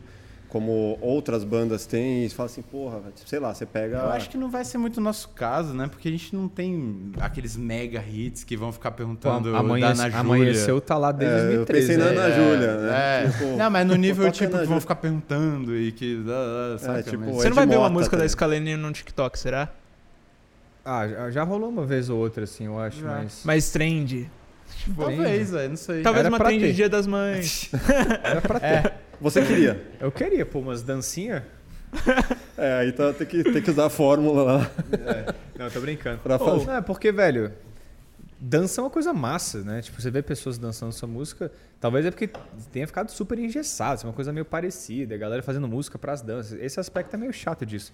Mas, pô, se eu ver uma galera dançando as músicas do Scalene, não vou achar pai, eu acho legal. É. Da hora, mano. É, mas o que é tu perguntou, eu acho que tem a ver também com a parada que os artistas querem que o público conheça o trabalho como um todo, né? Exato. né? Tem artistas é, que se incomoda que, tipo, ah, conhecem duas músicas, né? Mas, é, eu acho que você entra um pouco na. Tipo, toca Manuel. Mas é porque a gente tem um público. Até a gente começou a trabalhar com a galera da Noise agora, que tem o Noise Record Club, eles têm o braço de assessoria digital e tal, eles são muito fodas. E tá, tá sendo muito massa né? A gente acabou de começar, mas está sendo muito bom o lançamento com eles. Muito. E. O que eu ia falar? Sobre essa parada de não ficar marcado pela mesma música. Ah, não, então, e aí eles deram feedback que é. Assim, que, cara, o público de vocês é muito engajado. Cara, caramba, a galera tá pirando. E assim, eles fazem a- a lançamentos do Tiaguinho a Lineker, sacou? E, e Scalene, saca? Então, assim, eles têm muitos parâmetros Sim. e eles ficaram surpresos com o engajamento dos nossos fãs, saca? Então, Vamos ver se assim, bate o recorde de isso é a minha. Plugado. É. Será que O- rola? Será? Ah, então, assim, se para um público mainstream que vai poder até render uma certa grana pra gente, pequenas oportunidades, é, pequenas entradas no mainstream, que vá é, fomentar o resto, sacou? Tá tudo bem, tá ligado? Tipo, sei lá, se a gente for na Fátima de novo, ai, a música surreal é a música de vocês. É, é Fátima. Sacou? Tipo, foda-se. É, eu, eu tô falando a minha opinião, ela. Gustavo pode discordar. Mas eu tô, eu tô exagerando um pouco pela piada, mas é assim. Porque, velho, a gente tem o nosso público que, tipo, a gente tá lançando, lançou uma música, a galera tá, tipo, a galera tá tirando print de cada frame do clipe pra criar a teoria da conspiração. É isso, velho. Tá aí, sacou? A gente vai fazer o show pra essa galera, vai ganhar a nossa grana e tá tudo bem. E aí, se a gente tiver cada vez mais pessoas nesse lugar, irado, entendeu? Mas, assim, é muito da onde você olha, saca? Tipo, É, eu- é, não vale a pena se preocupar com isso, eu acho. Mas É. entra, entra no guarda-chuva de coisas que estão fora do controle, assim. E, e todas as músicas que a gente já lançou, tirando Nunca Apaga a Luz. Tô brincando. Todas as que a gente lançou, a gente, a gente tem orgulho, assim, tipo... Até porque as músicas que hoje em dia eu posso até escutar, ah, isso não representa mais tanta gente, não sei o quê. Porra, eu, eu gravei essa parada com uns 18 anos, 19 anos. Lógico que a gente vai evoluir naturalmente, eu vou Claro. gostar mais das e coisas acaba sendo recentes e tal. massa, né? Tipo, é massa ter lá É. como histórico, como Aí, história assim, da banda, tipo. Tem, tem toda a cultura e o hábito Obrigado, de escutar música, as músicas mais ouvidas, assim, né? Uhum. E, tipo, mas isso acontece com muita banda de rock, especialmente no Brasil, que as mais ouvidas acabam sendo não necessariamente as músicas mais pesadas, porque as playlists de músicas menos pesadas têm mais ouvintes. Então as músicas mais leves que entram nessas playlists acabam sendo as mais escutadas. Ah, mas até Então- de gringas também, né? Tipo, É. Mas é isso mesmo. então, então é comum, assim, em geral, para bandas de rock ou de sons mais pesados, assim, que, que o top 5 não necessariamente sejam as músicas mais pesadas, né? A não ser que seja uma banda que só tem música muito pesada e não tem a opção de ser outra coisa. Mas é. Então a gente lida com isso de boa, assim, e tá tudo certo. Vocês lidam de boa também com críticos? Cara, em geral sim, né? Críticos profissionais ou críticos Ah, da internet? Internet. ou críticos da pinhata? fica, Críticas ou críticos? Pegar o, o Regis como exemplo. Regis Tadeu. Regis. Cara, quem que é esse cara que vocês, a galera fala É o, dele? o nosso né? próximo convidado Eu da semana que vem. é É? Regis, Ele vem? É um Se cara... conhecer, é só chegar. É, velho, é- a gente falaram no podcast do, do Barbieri lá, tipo, a gente não sabia que ele era, eu tenho que Não sei quem é. Ele é um crítico polêmico, assim, tipo. É, ele Polêmico é, um pouco. ele, ele é pesado, né? Não são críticas muito construtivas. Não conheço, não. Mas assim, é, Ele é um gênio. Muita coisa que ele fala faz super sentido, o cara é estudioso, o cara tem... Mas ele é Mas eu- tipo aquele cara que é inteligente, estudioso e é frustrado porque não se sente reconhecido por ser. Então, gente não sabe. sei, A gente sei. não conhece ele É, eu, eu vou pessoalmente. Vocês trocar- vão descobrir semana que vem, Eu vou né? trocar essa Então, ideia essa com é a ele. melhor resposta. Eu vou trocar ideia com ele para entender, porque assim, muitas vezes quando você faz críticas demasiadas, isso reflete muito o que é a sua frustração ali, o que você Diz muito mais sobre você do que Exato. sobre quem tá então, criticando. é, eu vou trocar essa ideia com Todo ele. retrato é um autorretrato. Muito Então, bom. é, o que você está enxergando é reflexo do, do que você Tipo, ele não curte Bon Jovi, ele não curte... Ele fala que é uma das piores bandas que existem. Uhum. Ele não curte Greta Van Fleet, ele acha um lixo. Conhecem Greta Van Fleet? Conheço, não gosto, mas. Cara, Mas é a forma, né? É sobre a forma dizer, mais do que tipo vou, a eu vou opinião falar uma em coisa si, que né? vai dar polêmica e que, É. que vão querer me cancelar. Eu gosto, eu gosto mais de Greta Van Fleet do que de Led Zeppelin. Nossa. Ou pelo menos, tipo assim, não quer dizer que eu fecho as portas pro Led Zeppelin. Claro, claro. Mas quer dizer que até o momento de vida que eu cheguei, é, eu me identifico mais com Greta Van Você já Fleet. cons- Ah, mas é Conseguiu- interessante, você tem 20 anos, né? Então, tipo, Exato. é, eu acho que tem muitas E eu pessoas... acho as músicas né? legais, mano, Uhum. deles. Você já conseguiu sacar? Por quê? Porque... Faz a pergunta completa, tipo, por que o quê? Por que eles preferem um do que o outro? Porque é do seu sentimento. Por que... que- É, tipo, foi. Não sei explicar. Porque às vezes a questão estética de gravação é um, é um, é um rolê, assim. Ah, pode ser, pode ser de alguma Tá forma, ligado? por ser... Ter a estética Especialmente você daquela- que 20 anos, assim, às vezes umas gravações antigas batem de um jeito que você ainda não se acostumou, tá ligado? E Greta vai descer mais redondo, assim, por já ser mais, de novo. agora, com a Master de agora. O Michael não sabe o que é. Greta Van Fleet, daí ele tá pescando um pouquinho. Não, ele- não, não. É uma É banda tipo que é super comparada com Led Zeppelin, porque É. realmente parece muito, assim. Parece. É. E é, e é aquele tipo de banda que desce um quase como revival, não como uma coisa vintage, assim. Uhum. Parece que é tipo meio que um pouco uma caricatura. Ou a galera, a galera daquela... pega uma ref demais, assim, é. né? Tipo, e... É, enfim, cada um faz o que quer, né? Muito inspirado. Mas assim, aí recebe muita, muitas críticas por conta disso. Eu, eu não acho massa também, tipo. Mas, mas você não mas, acha mas porque é, é... parece uma coisa que já foi feita? É por isso? Parece uma coisa que já foi feita sem propor um, novo, um, um passo adiante, talvez seja uma coisa assim de mas não, não pelo que te o que te induz ali pelo sentimento que te traz e sim pelo histórico é porque é, é, acaba que a maior parte do tempo é, é uma mera reprodução de uma coisa que já foi mais bem feita antes entendeu Entendi. só que tem uma roupagem atual tem uma gravação que o ouvido né, da geração Z tá mais acostumado que eu acho que era o que o Gustavo estava falando que talvez agrade assim é e mas, é isso, né? O Led Zeppelin mas... anos 70, é outra pira, assim. Você vai ouvir as paradas, tipo, vai ver Led Zeppelin ao vivo. O show do Led Zeppelin nos anos 70 não funcionaria hoje, sacou? É, se eles existissem hoje, eles iam fazer um puta show no contexto de hoje, né? Uhum. Porque eram gênios, mas é assim... É que naquela época tudo chegava de uma forma muito ousada e subversiva quando eles faziam, ah. tá ligado? Tipo, aí parece que o que ele tá fazendo hoje em dia é tipo, tá, mas a gente já meio que entendeu isso. Tipo, é. isso já não é tipo, uau, cara, usado. Naquela época, velho, os caras se vestirem daquele jeito, gritar daquele jeito, aqueles, velho, aquelas fazer uma, de... fazer uma fazer uma jam de nove minutos no aquele, meio de uma aquele, música. Tá aquele bumbo gigantesco da bateria. Tipo, aquilo era tipo, caralho, ninguém tá fazendo isso, tá ligado? Uhum. Então tinha todo essa, esse frescor, uhum. né? Cara, vou te dizer, tem, o disco mais recente deles, eu quero só propor pra depois vocês darem uma olhada Tipo, sem. Ah, o novo, né? O novo. O novo parece eu que Eu não me melhor. esqueci o nome agora. Mas tem músicas ali em que eu encontrei um, uma diferença pros sons antigos. E ali eu senti uma inspiração, sabe? Irado. Pode É, não, um... e, vai, e imagina que massa que o terceiro disco é foda. É mais né? tipo, original, é, vai. Então é. É, aí, aí, um aí talvez, né? tá, talvez entre essa, assim, né? Tipo, tem formas de criticar. Você pode falar, porra, acho pai porque eu acho muito parecido, tá ligado? Aí você vai num show dos caras, vê que eles tocam para um caralho, são competentes pra caralho, você faz, aí você pode, velho, não é pra mim, eu acho pai, eu acho não sei o quê. Outra coisa, você, velho, afirmar, tá ligado? Que algo uhum. é algo, querer impor uma verdade, na verdade é sua opinião. É, a galera pega o Greta como uma ofensa é. pessoal, né? Tipo, uhum. calma, galera. E no tipo, fim das contas, as muitos, coisas não são sobre críticos você. meio que, tipo, vivem disso, né? De meio que tentar impor uma verdade, a polêmica que isso gera, as pessoas que uhum. acolhem ou não. Mas é, é você estava falando desse cara aí, tipo, que ele não gosta de Bon Jovi. Beleza, eu também não. Eu, eu gosto de Living on a Prayer. Essa música é foda.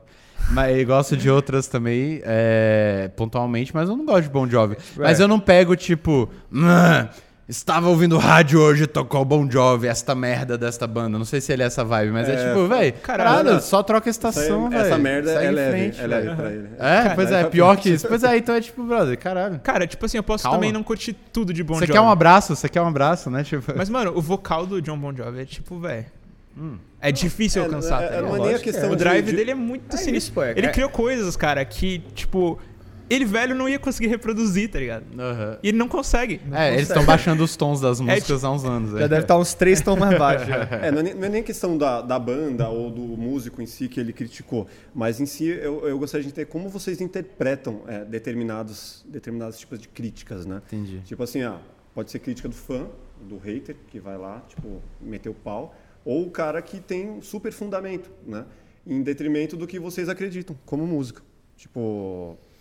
Faz muito tempo, velho, que inclusive eu não ah. lido assim com isso. Tipo, até porque isso é uma parada que aparece, assim, tipo, ah, alguém falando do nosso som, assim. Tipo... Eu acho que a gente já tem uma experiência de, de entender, às vezes não sempre de uma forma certa, né? Completa, por assim dizer. Mas, tipo, né, você sente quando você lê as paradas, você fala, ah, tá, não. É, é tipo, às vezes, tem, às vezes a, tá, a intenção tá, transparece, assim, uhum. sabe? É. Tipo, velho a pessoa tá num dia ruim, se a pessoa tá, tipo, carente, aí isso é irrelevante, uhum. sacou? Tipo, quando é uma crítica construtiva, às vezes vale a pena trocar uma Mas ideia. Mas você para é e faz uma análise, assim, você quer mais racional pelo que você falou. Bicho. E assim, pô, da, da, disso eu não sou tudo muito que... racional. É? Você não acha? Não, né? É, o que vocês fizeram ali no gráfico ali, tipo, deu essa impressão. Mostra o contrário. É, uma tentativa. é a tentativa. É... Mas assim, tipo, parar e fazer uma análise. Pô, disso aqui, pô, tem 5% ali Cara, que no começo eu acho que eu ficava. é, total. É, é, mas eu acho que a gente absorve isso também, porque também tem um outro lado, que são os fãs que gostam muito.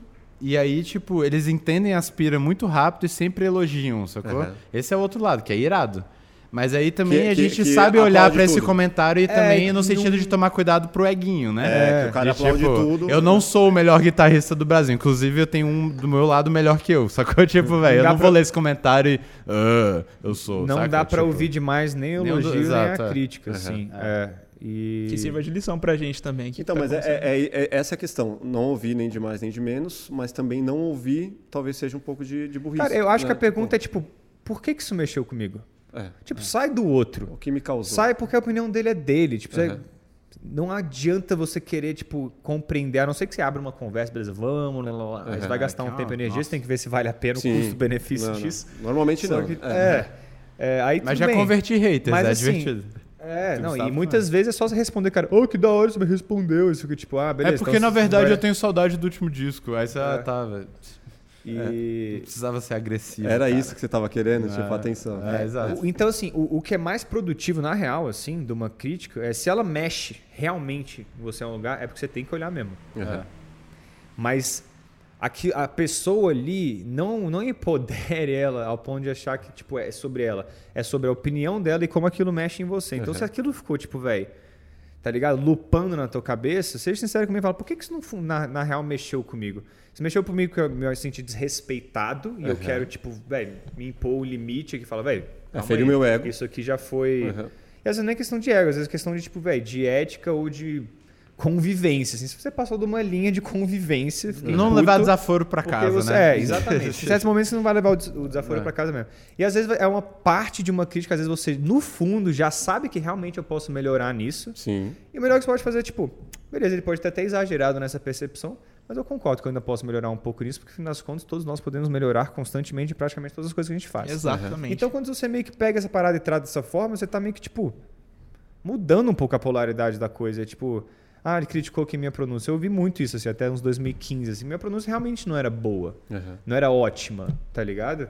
Então isso entrava. E não é que eu ficasse puto. Eu ficava puto se alguém fosse respeitoso, assim, de te falar de uma forma muito agressiva em relação àquilo. Mas gerava um. Mas alguém falava alguma coisa. Ali, que eu meio que falava, tipo.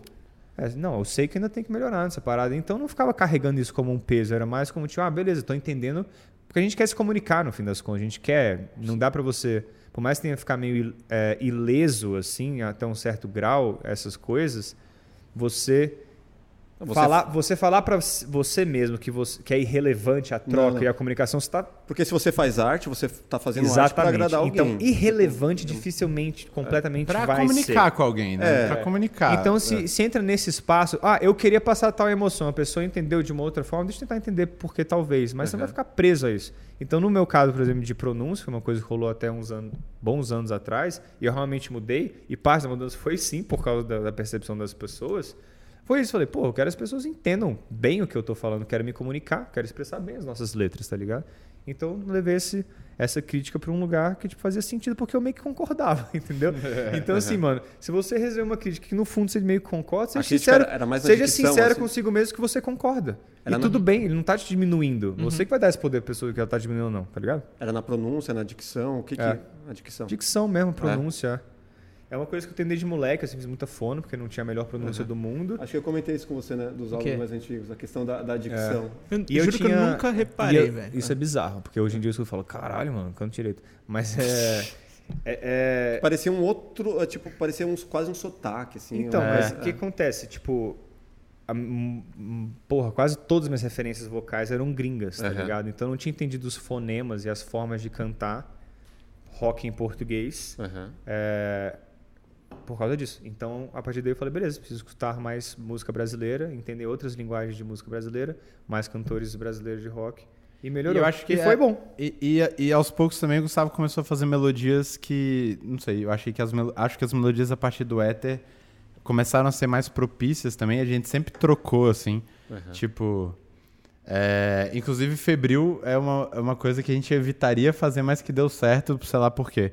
Que é a sílaba S, por exemplo sinto sangue. A sílaba S, ela, tipo, não, ela é fraca, por assim dizer, uhum. porque é os, né? Uhum. Tipo, ao invés de, tipo, pá, né? Tipo, então tem umas coisas assim que na hora de fazer letra também você tem que sacar aonde que sílabas na melodia vão ajudar ou dificultar a dicção e o entendimento sim, da sim. melodia e da mensagem, assim. Conhecer sua tipo, voz e tal. Não, mas isso tudo só pra dizer que, tipo, tem críticas construtivas são massas de ouvir, sim.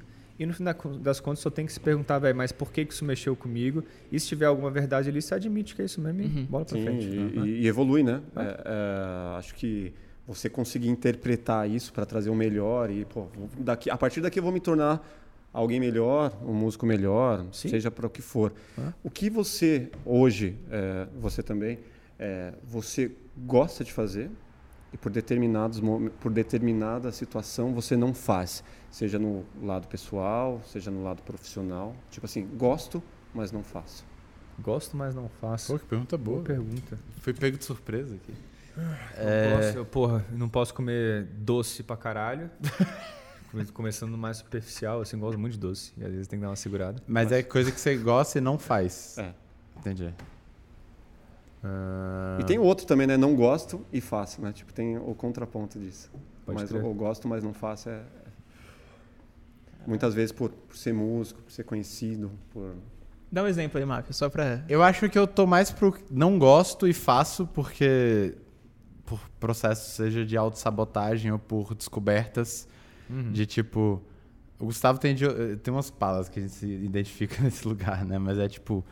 Sei lá, rola uma curiosidade de tipo empurrar coisas testar internas, limites. testar limites, assim. É. E tem coisas que eu sei que não estão me fazendo bem às vezes e que eu não gosto, mas eu sigo fazendo porque eu quero entender por que, que eu não gosto daquilo e qual que é o limite, saca? É e sentimentos se... que eu não conheço ainda, saca? É... Uhum. Eu tô mais pra esse lugar. Coisas que eu gosto e não faço, acho que todas as coisas que eu gosto de fazer eu faço, assim, de verdade. É, também consigo pensar em muita coisa assim que eu gosto e não faço. É. Mas quando você fala disso de chegar no limite do sentimento, você fala de uma coisa, de um sentimento negativo, numa vibração negativa. Um relacionamento. Ou então, por exemplo, chegar no limite da paz. Hum. Limite da paz? Vou, vou comprar uma música, eu pensei meio Forfã 2006, assim, no bom sentido, tá, galera? Limite da paz. Tem uma Cara, existe um limite? Não sei se existe limite da paz, né, velho? É, eu acho que não. Mas é chegar, num, chegar num lugar mais longe do que você estava. Eu acho que faz sentido o limite na paz, na verdade. Limite da paz? É, porque quando você. Tem um momento que a paz não funciona mais, né? E aí você cruzou esse limite e aí volta para algo negativo. O que, que é o limite da paz? É o tédio? O que, que seria o limite da paz? Eu acho que limite já exclui o fato de ser paz. É tipo excesso de respeito. Não existe. Não existe excesso de amor. Ou é ou não é. Não existe excesso de amor. Eu concordo porque, completamente. Porque senão já é um ah, amor entendi. que não é saudável. Excesso, o que é excesso de respeito? Medo? Então e também é respeito, o excesso de tudo mata, né? Tem algumas palavras que, tipo. Não, mas o, li, o limite da onde a paz é possível também, sacou? Porque eu entendi. Limite mas tem depois paz. que você cruza certo. Você tá numa situação que, de paz. E aí acontece alguma um exemplo, coisa. Relacionamento. Que, relacionamento, é, é, tá rolando.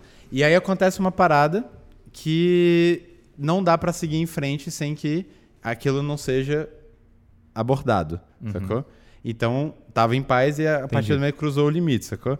E aí, só que aí a paz deixa de existir por um momento até que tipo ela possa existir é, novamente. É, é, tipo você ter que guerrear, é. é tipo você ter que travar alguma batalha é. para vencer alguma guerra no longo prazo. Assim. É. Mas a, talvez a resposta seja deixa de ser paz, né? Tipo, é, não, porque quando você cruza um limite, já deixou, deixou já. de ser paz. É, mas faz muito sentido o que o Gustavo falou. É, uhum. é mas, por aí mesmo. Mas eu gosto de pensar nisso, assim, tipo, as palavras que não existe excesso. É. Penso no banho direto, nunca tinha falado isso publicamente. Vocês também são aquele cara que vai tomar banho e fica pensando nos argumentos, pô, cara, eu... Fica muito inteligente ter... no Você banho, começa a criar assim. situações, mano, eu devia ter falado isso pra aquela pessoa. Você cria aquelas situações imaginárias onde você discute e ganha, tá ligado? não, enquanto você estiver fantasiando o diálogo e ganhando, tá menos tá menos mal, assim. Pior é você perder pra você o mesmo. Lance é, o, o, lance é quando os diálogos são assim, ó, não chega em lugar nenhum, aí desiste. Desiste esse diálogo, desiste. Mas eu acho que hoje em dia a gente chega nesse lugar, velho, só de não estar tá com o celular, sacou? Na paz. É, o meu maior pesadelo é também, mas esse lugar de, tipo, você conseguir elaborar uma coisa no banho. Você tá no banho é porque você não tá com distrações, você não tá com ruídos externos, né? Não, no caso meu maior pesadelo é quando música. eu começar a ter Wi-Fi em avião, assim. Porque eu amava, tipo, né? Eu amava porque, sei lá, espero que ano que vem a gente volte a andar de avião para fazer shows e tal. É, cara, avião não pega sinal. A galera troca ideia, a gig troca ideia. Total. Tipo, você você faz você lê um palavra livro. é. lê um livro. Não, e... Isso que a gente está fazendo, né? É? Ficar aqui uma hora, uma hora e meia, Total. É. conversando sem interferência. né? Uhum. Então, tipo, a que momento, tipo, eu, eu não faria isso. Tipo, a questão de três, quatro meses atrás. Tipo, Sim. tem muita interferência. E muitas vezes essas interferências, né? Eu percebi na pandemia que elas, elas separam de você mesmo de uma certa forma. Porque, assim, eu estou sempre com entretenimento. Seja a hora que está no vaso, seja a hora que você está no carro. Só... Você tá o Preenchimentos todo- do o vazio. preenchimento ali, você está ouvindo É. uma música, você está assistindo uma série e tal. E aí, de repente, quando você para né, consigo mesmo, que É. foi o que aconteceu na pandemia, com muita gente. Inclusive, é, inclusive, vou falar assim, eu acho que todos nós, em algum grau, em determinado momento da vida, às vezes o, o vazio e o silêncio, ele assusta, né? É, tipo, Pra você caramba. tá brigando ali com. É porque, tipo, caralho, você não tem uma distração, nenhum nenhum desvio ou nenhum estímulo, né? Tipo, aí você fica tipo, caralho, agora eu tenho que lidar, caralho, eu tenho que lidar comigo mesmo. Eu acho que a pandemia, né, levou muita gente pra esse Você lugar, já teve assim. insônia? Insônia não, velho. Cara, eu tive na pandemia e assim, a cabeça a milhão, né? Você pensando assim, vou morrer, não vou? Tipo, assistindo todos os jornais, Sim. né? Principalmente no começo, a questão de você entender, pô, vai fechar a empresa, não vai, vai demitir, vai rolar Porra, trabalho, sim, né? não vai, minhas filhas. Não, e família, né? Tipo, Família. velho, eu tenho que ir pro mato, eu tenho que, velho. Pô, Eu comprei. Depois eu conto. é, é muito foda. Então aí eu, aí você para com você mesmo Sim. em determinados momentos e fala, cara, minha, eu, tô, eu tô brigando comigo mesmo. Aham. Tipo, Mas o, a parada distópica, né, da, da, da- de fazer com que a galera não se permita ter esses momentos, né, do banho e os momentos do vazio, o, o plano é esse, né? Tipo, é preencher com tempo de tela, você está sacou? ocupado o tempo todo. Você está ocupado o tempo todo virando produto daquele, daquela, daqueles aplicativos, né? E quanto mais as pessoas ficarem viciadas nesses aplicativos, mais fáceis, mais fáceis elas são de ser manipuladas, sacou? A gente está literalmente trilhando o caminho da distopia cinematográfica, assim, é tipo real a parada. Mas, né? mas não é um contraponto, Então, a, assim, gente, a gente que trabalha com arte e justamente a gente faz é, materiais para entretenimento, né? seja música, Uhum. seja filme, seja arte como um todo, é, e a gente pensar que muitas vezes o melhor seria não estar com esse entretenimento. Tipo, por exemplo, eu faço comerciais, só que assim, porra, fique um pouco fora da TV. Tipo, vocês fazem música, tipo... É, a gente fazendo perfil no TikTok. É, a gente vai fazer É, perfil é, no TikTok. talvez, assim, é, eu não sou publicitário, mas eu- talvez esteja aí um dos grandes desafios da publicidade, né? Tipo, é inserir desconecte-se. humanidade no, no processo, assim. É, pesso- coisas precisam ser produzidas e coisas precisam ser vendidas, certo? É. Assim, tipo, isso, isso é um... Precisa disso. É, então, assim, tem, tem a possibilidade de fazer pu- publicidade com muita humanidade, tem prêmios para premiar isso, inclusive, né? Sim. Tipo, Inclusive, semana passada a gente falou com um vencedor de vários prêmios em Cannes, o Felipe Couveiro. Pode crer. Então, é- assim, é- eu acho que é uma galera que vive uma coisa. São artistas também. Sim. São roteiristas e diretores de fotografia. de e, criação. Né? Então, assim, eles têm. Eles passam pelo mesmo processo que o músico vai passar, que é tipo, velho, eu vou pasteurizar, eu vou tirar o- o- os conteúdos que provocam, que geram mudança, que intrigam e tal, deixar tudo mastigadinho, tá ligado? Ou não. Então, assim, a publicidade tem esse. A publicidade é tipo, é arte também, de certa Então, mas forma, tem essa né? limitação hoje, né? Que é o politicamente correto. Então, assim, dependendo do, do que você vai fazer, você tem que colocar um elenco que cubra ali todas as etnias. Então, assim, Sim. você não pode priorizar é, é, o branco, o negro, o japonês tal. Você tem que criar ali, um- tem, tem quase que uma cota para ser atendida. Né? E, e várias coisas que você começa a ter bloqueios. Tipo, não, não vamos falar disso. Não, isso aqui pode ser polêmico, isso aqui pode ser interpretado mal. Se a gente está numa mesa em 10 e um levantar a mão, pô, acho que isso aqui pode, pode causar uma estranheza. Muda a ideia. Tipo, não vamos por esse caminho. Mas o incômodo é que muda a ideia ou porque. Vamos adaptar a ideia. Porque É. senão vamos ser cancelados, é isso. Exato. Ah, Boa, não, é- boa parte do incômodo é necessário. É, né? é porque gente- eu acho é- que é esse é um processo. Eu acho que isso, acontecendo, é, eu né? acho também. Eu acho que é um processo que a gente tem que passar para ele naturalizar, assim. essa E preocupação. a gente entender, exato, tipo, porque também é, às vezes é problema do da onde esse processo acontece, sacou? Se esse processo de entender o elenco tal acontecesse na concepção da ideia, você não ia passar por esse problema, porque a, a ideia já teria sido criada com o entendimento desse, dessa segunda etapa, sacou? Então, a, a, cada vez mais já, já tá. Já, é, já, já exatamente, eu acho que é um processo é, ali de tipo. Mas aí no fim das contas também o que ferra muito do, do rolê todo é os dados que a gente fornece sobre as nossas vidas para essas grandes empresas, né? Tipo, crianças já usam, é, já tem redes sociais desde os 8 anos, 6 anos, às vezes 10 anos que seja, uhum. e você dá o poder para essas grandes empresas as, de, tipo, uma coisa que já rola, já é comprovado que rola é que é, as redes sociais já sabem se um adolescente é gay ou não antes dele mesmo, sacou? Sim, pelo que ele pesquisa. Então, assim, quando você fala da publicidade, é tipo, eu concordo que você está falando que publicidade é arte, ela pode ser transformadora e tal. Mas, tipo, a partir do momento que essa camada existe, em que é, é, ela começa a ser cada vez mais impossível ser, sacou? Porque ela já tá vindo de um briefing lá Sim. dos bilionários filha da puta que estão, tipo, levando para esse lugar, saca? Então, tipo, Total. como é que você lida com a parada de que o algoritmo te conhece às vezes melhor do que você mesmo, sacou? Uhum. É... Eu penso numa. o racional. Eu penso num. Como é que fala lá? O XY? O gizmo? Não, XY. O plano cartesiano? Plano cartesiano, cartesiano caraca. E... É, o pensamento de 3D. O... o XYZ Não, eu, você é... tem o gizmo. Assim. Eu, eu penso no plano cartesiano que é o seguinte: é...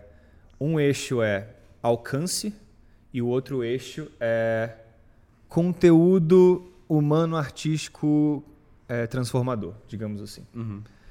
E o argumento, eu acho, eu acho que a discussão é que às vezes rolam polos que estão, na verdade, estão no mesmo time e querendo o mesmo efeito, só que é, se você tem uma arte que vai alcançar o eixo 7 e o eixo transformador é 3, hum. até que ponto que a, a arte que é eixo transformador 3. Não, o, o, que é o contrário, basicamente, é, é, menos, tem menos ou mais valor artístico. Uhum. Porque você está falando de diferentes públicos e Sim. diferentes possibilidades de mudança. Assim, uhum. né? Então, acho, acho que cabe ao artista, ou cabe à marca entender com quem que ela está falando, entender é que, a, até que ponto ela consegue alcançar para gerar tal mudança. Né? Então, uhum. é aquela coisa, tipo, o, o hiperconservador, se você chegar com uma ideia muito progressista, ele não vai nem te ouvir. Uhum. E talvez seja mais transformador se chegar com uma ideia um pouco menos progressista e ele acolher um pouco dessa ideia. Uhum. Tá ligado? Trazer ele do 10 pro 9, é, ao invés do 10 pro exatamente. 6, que é impossível. Né? Então, então acho que é sobre esse plano cartesiano. A arte e publicidade podem pensar dessa forma. Assim, tá? Tem uma, uma marca, tipo, mano, que alcança de todo mundo, inclusive todos os conservadores e tal, não sei o quê. Cara, coloca um pouquinho ali do, do veneninho, assim, ó, progressista, mas não, não chega, tá ligado, com os dois pés na porta, que a galera vai meio que tirado do teu algoritmo, da tua bolha, tá ligado? Total. E esse veneno progressista não é cumprir a cota, né? É, é tipo, é uma não, ideia que, é uma tipo, ideia. você vai. Que no fim das contas tipo... é o bem-estar que todo mundo quer, é. assim, né? Tipo, rola Sim. uma certa ilusão que o mundo hipercapitalista do jeito que tá vai favorecer certos grupos e um, um grupo muito pequeno realmente vai favorecer tá pouco se fudendo, mas no geral tá fudendo todo mundo assim, né? Sim. Tipo... Vocês atlera, atrelariam o, a Scalene a uma marca específica? Tipo, sei lá, o Rapa fez campanha da Coca-Cola. Tá tipo, hum. Ou vocês são. Não, não vocês... iríamos. Não... Ah, já estão atrelando aí a Budweiser que o Tomás está mandando ver. é, é. Não, se tivesse uma marca que a gente sabe que vai contra os nossos valores, lógico que a gente não ia fazer nada com eles. Assim, uhum. Não tem dúvida alguma. É. Se fosse algo né, explícito, claro, assim, não faríamos. De forma alguma. Sim. Não, não, não, não, A não ser que fosse um pouco dentro desse próprio, próprio pensamento que eu coloquei, é tipo, tá, mas o que exatamente vai fazer com essa marca, tá ligado? Que tipo de mensagem vai estar trazendo dentro dessa campanha? É a parada Aí de pode fazer o sentido. sistema também, né? Tipo, é. é. muito louco assim.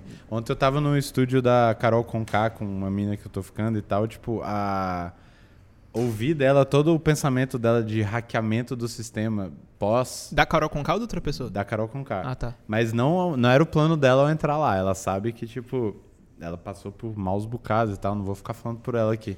Mas foi muito massa ouvir, tipo, a parada de hackear o sistema. E aí eu troquei muito com ela com a parada do Superstar, sacou? Aham. Uhum. É, Superstar era um, um modelo de é, consumo de música que a gente não achava massa, sacou? Uhum. Tipo, você tem que cortar todas as músicas para dois minutos, só a voz é de fato ao vivo, e isso dá para entender, né? Porque imagina a técnica de, tipo, ah. ter o som bom de todas as bandas ali, tudo bem. Mas, tipo, É, só que como é que dentro desse contexto que tem muitas coisas complicadas que a gente até não concorda e tal, a gente faz algo que uhum. pode trazer uma nova camada que vai puxar outras coisas e tal. E aí foi tipo lutar, batalhar real para só tocar música autoral. O Scalene foi a única banda no Superstar nos três anos que teve o programa que só tocou música autoral, a única. E a gente foi até o final, a gente tocou o máximo de músicas possíveis uhum. e todas foram autorais. Então, tipo, e aí o Supercombo tava nesse ano também, a gente levantou toda uma cena, teve uns dois anos ali de prosperidade e, e, e surfando o negócio, 2017 ainda também. Muito por conta é, do programa. É muito, também. Mas uhum. vocês ficaram em segundo Mas por conta de, saber, de ter sabido usar o programa, sacou? Sim. Tipo, a, a, é, a Ação Livre não, não foi ação livre, foi um representante lá que, tipo, falou, a gente ia lançar o Ether. Disco que ganhou, o Ether, ganhou Grammy, pra quem não sabe. É, e assim, eles falam, velho, não lança o, o, o, disco porque vocês vão, vocês vão longe no programa, lança o disco pela gravadora e tal. Aí a gente falou, velho, vocês não tem como garantir que a gente vai longe no programa. Uhum. Tipo, a gente vai lançar, a gente já se comprometeu com a distribuidora, a gente já assinou contratos, a gente não vai deixar na mão a galera que veio do alternativo, do, do underground com a gente e tal lançou o disco mesmo assim, uhum. sobre uma certa nuvem de que, tipo, uma se fizéssemos ali. isso, uhum. o programa não seguiríamos em frente, e a gente falou, tá.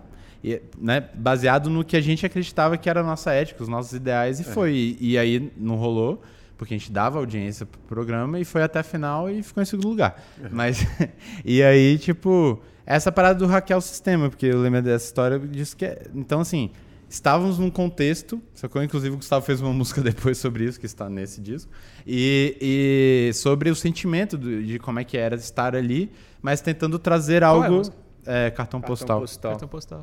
É... Cê, é, é, é, difícil, assim, rola uma fragmentada, assim, sabe? Do selfie, assim, tipo, é. assim, tipo cê, cê, esse processo de tentar hackear o sistema ou, ou tipo jogar certos jogos com, com uma visão a longo prazo ou por um bem maior, alguma coisa assim, também pode ter um preço alto. Assim. Esse próprio plano cartesiano, eu acho que quando começa a chegar nas extremidades ali, já começa a ter um preço alto de, uhum.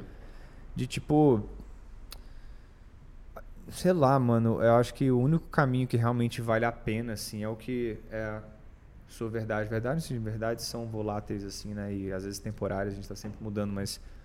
É, e, tipo, a gente foi muito fiel, assim, ao que a gente pensava e fazia. Mas o processo de ser uma pessoa pública e, tipo, existirem formatos... Pra... O, o que a gente expressou sempre foi o que a gente é. Mas existem formatos, né? Uhum. E isso é uma coisa da, do mundo que a gente vive, assim. É, tipo, como é que eu expresso no, numa plataforma que tem um certo crop com uma certa linguagem que entrega mais um algoritmo por causa de certas coisas, lá, lá, lá.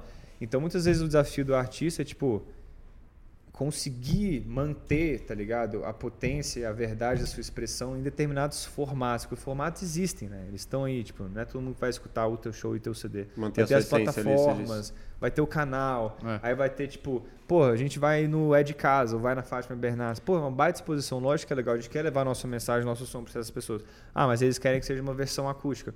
Ok, esse, esse é o tipo de de concessão, concessão que é. dá para fazer. Sim. Mas aí você tem que tipo medir isso numa escala, uma escala muito difícil. Eu acho que raramente as bandas acertam 100% nisso. Vocês entraram para trilha sonora de alguma novela, não foi não? bem. É, rolaram Umas algumas, duas, é. Três. E mas por exemplo, uma concessão que a gente nunca achou de boa de fazer é tipo gravar uma música que em sua essência é tipo pesada ou que tem guitarras e tal e colocar na rádio, tipo, não, então tira as guitarras, tira certas coisas. Mas, tipo, deixa eu contar a história do... Não, cara, se você quiser, a gente reinterpreta a música, sim. faz uma é, versão acústica, sim. encontra nossa linguagem. Porque aí, ao disso, fazer né? isso, você coloca uma dose artística no processo, Exato. sacou?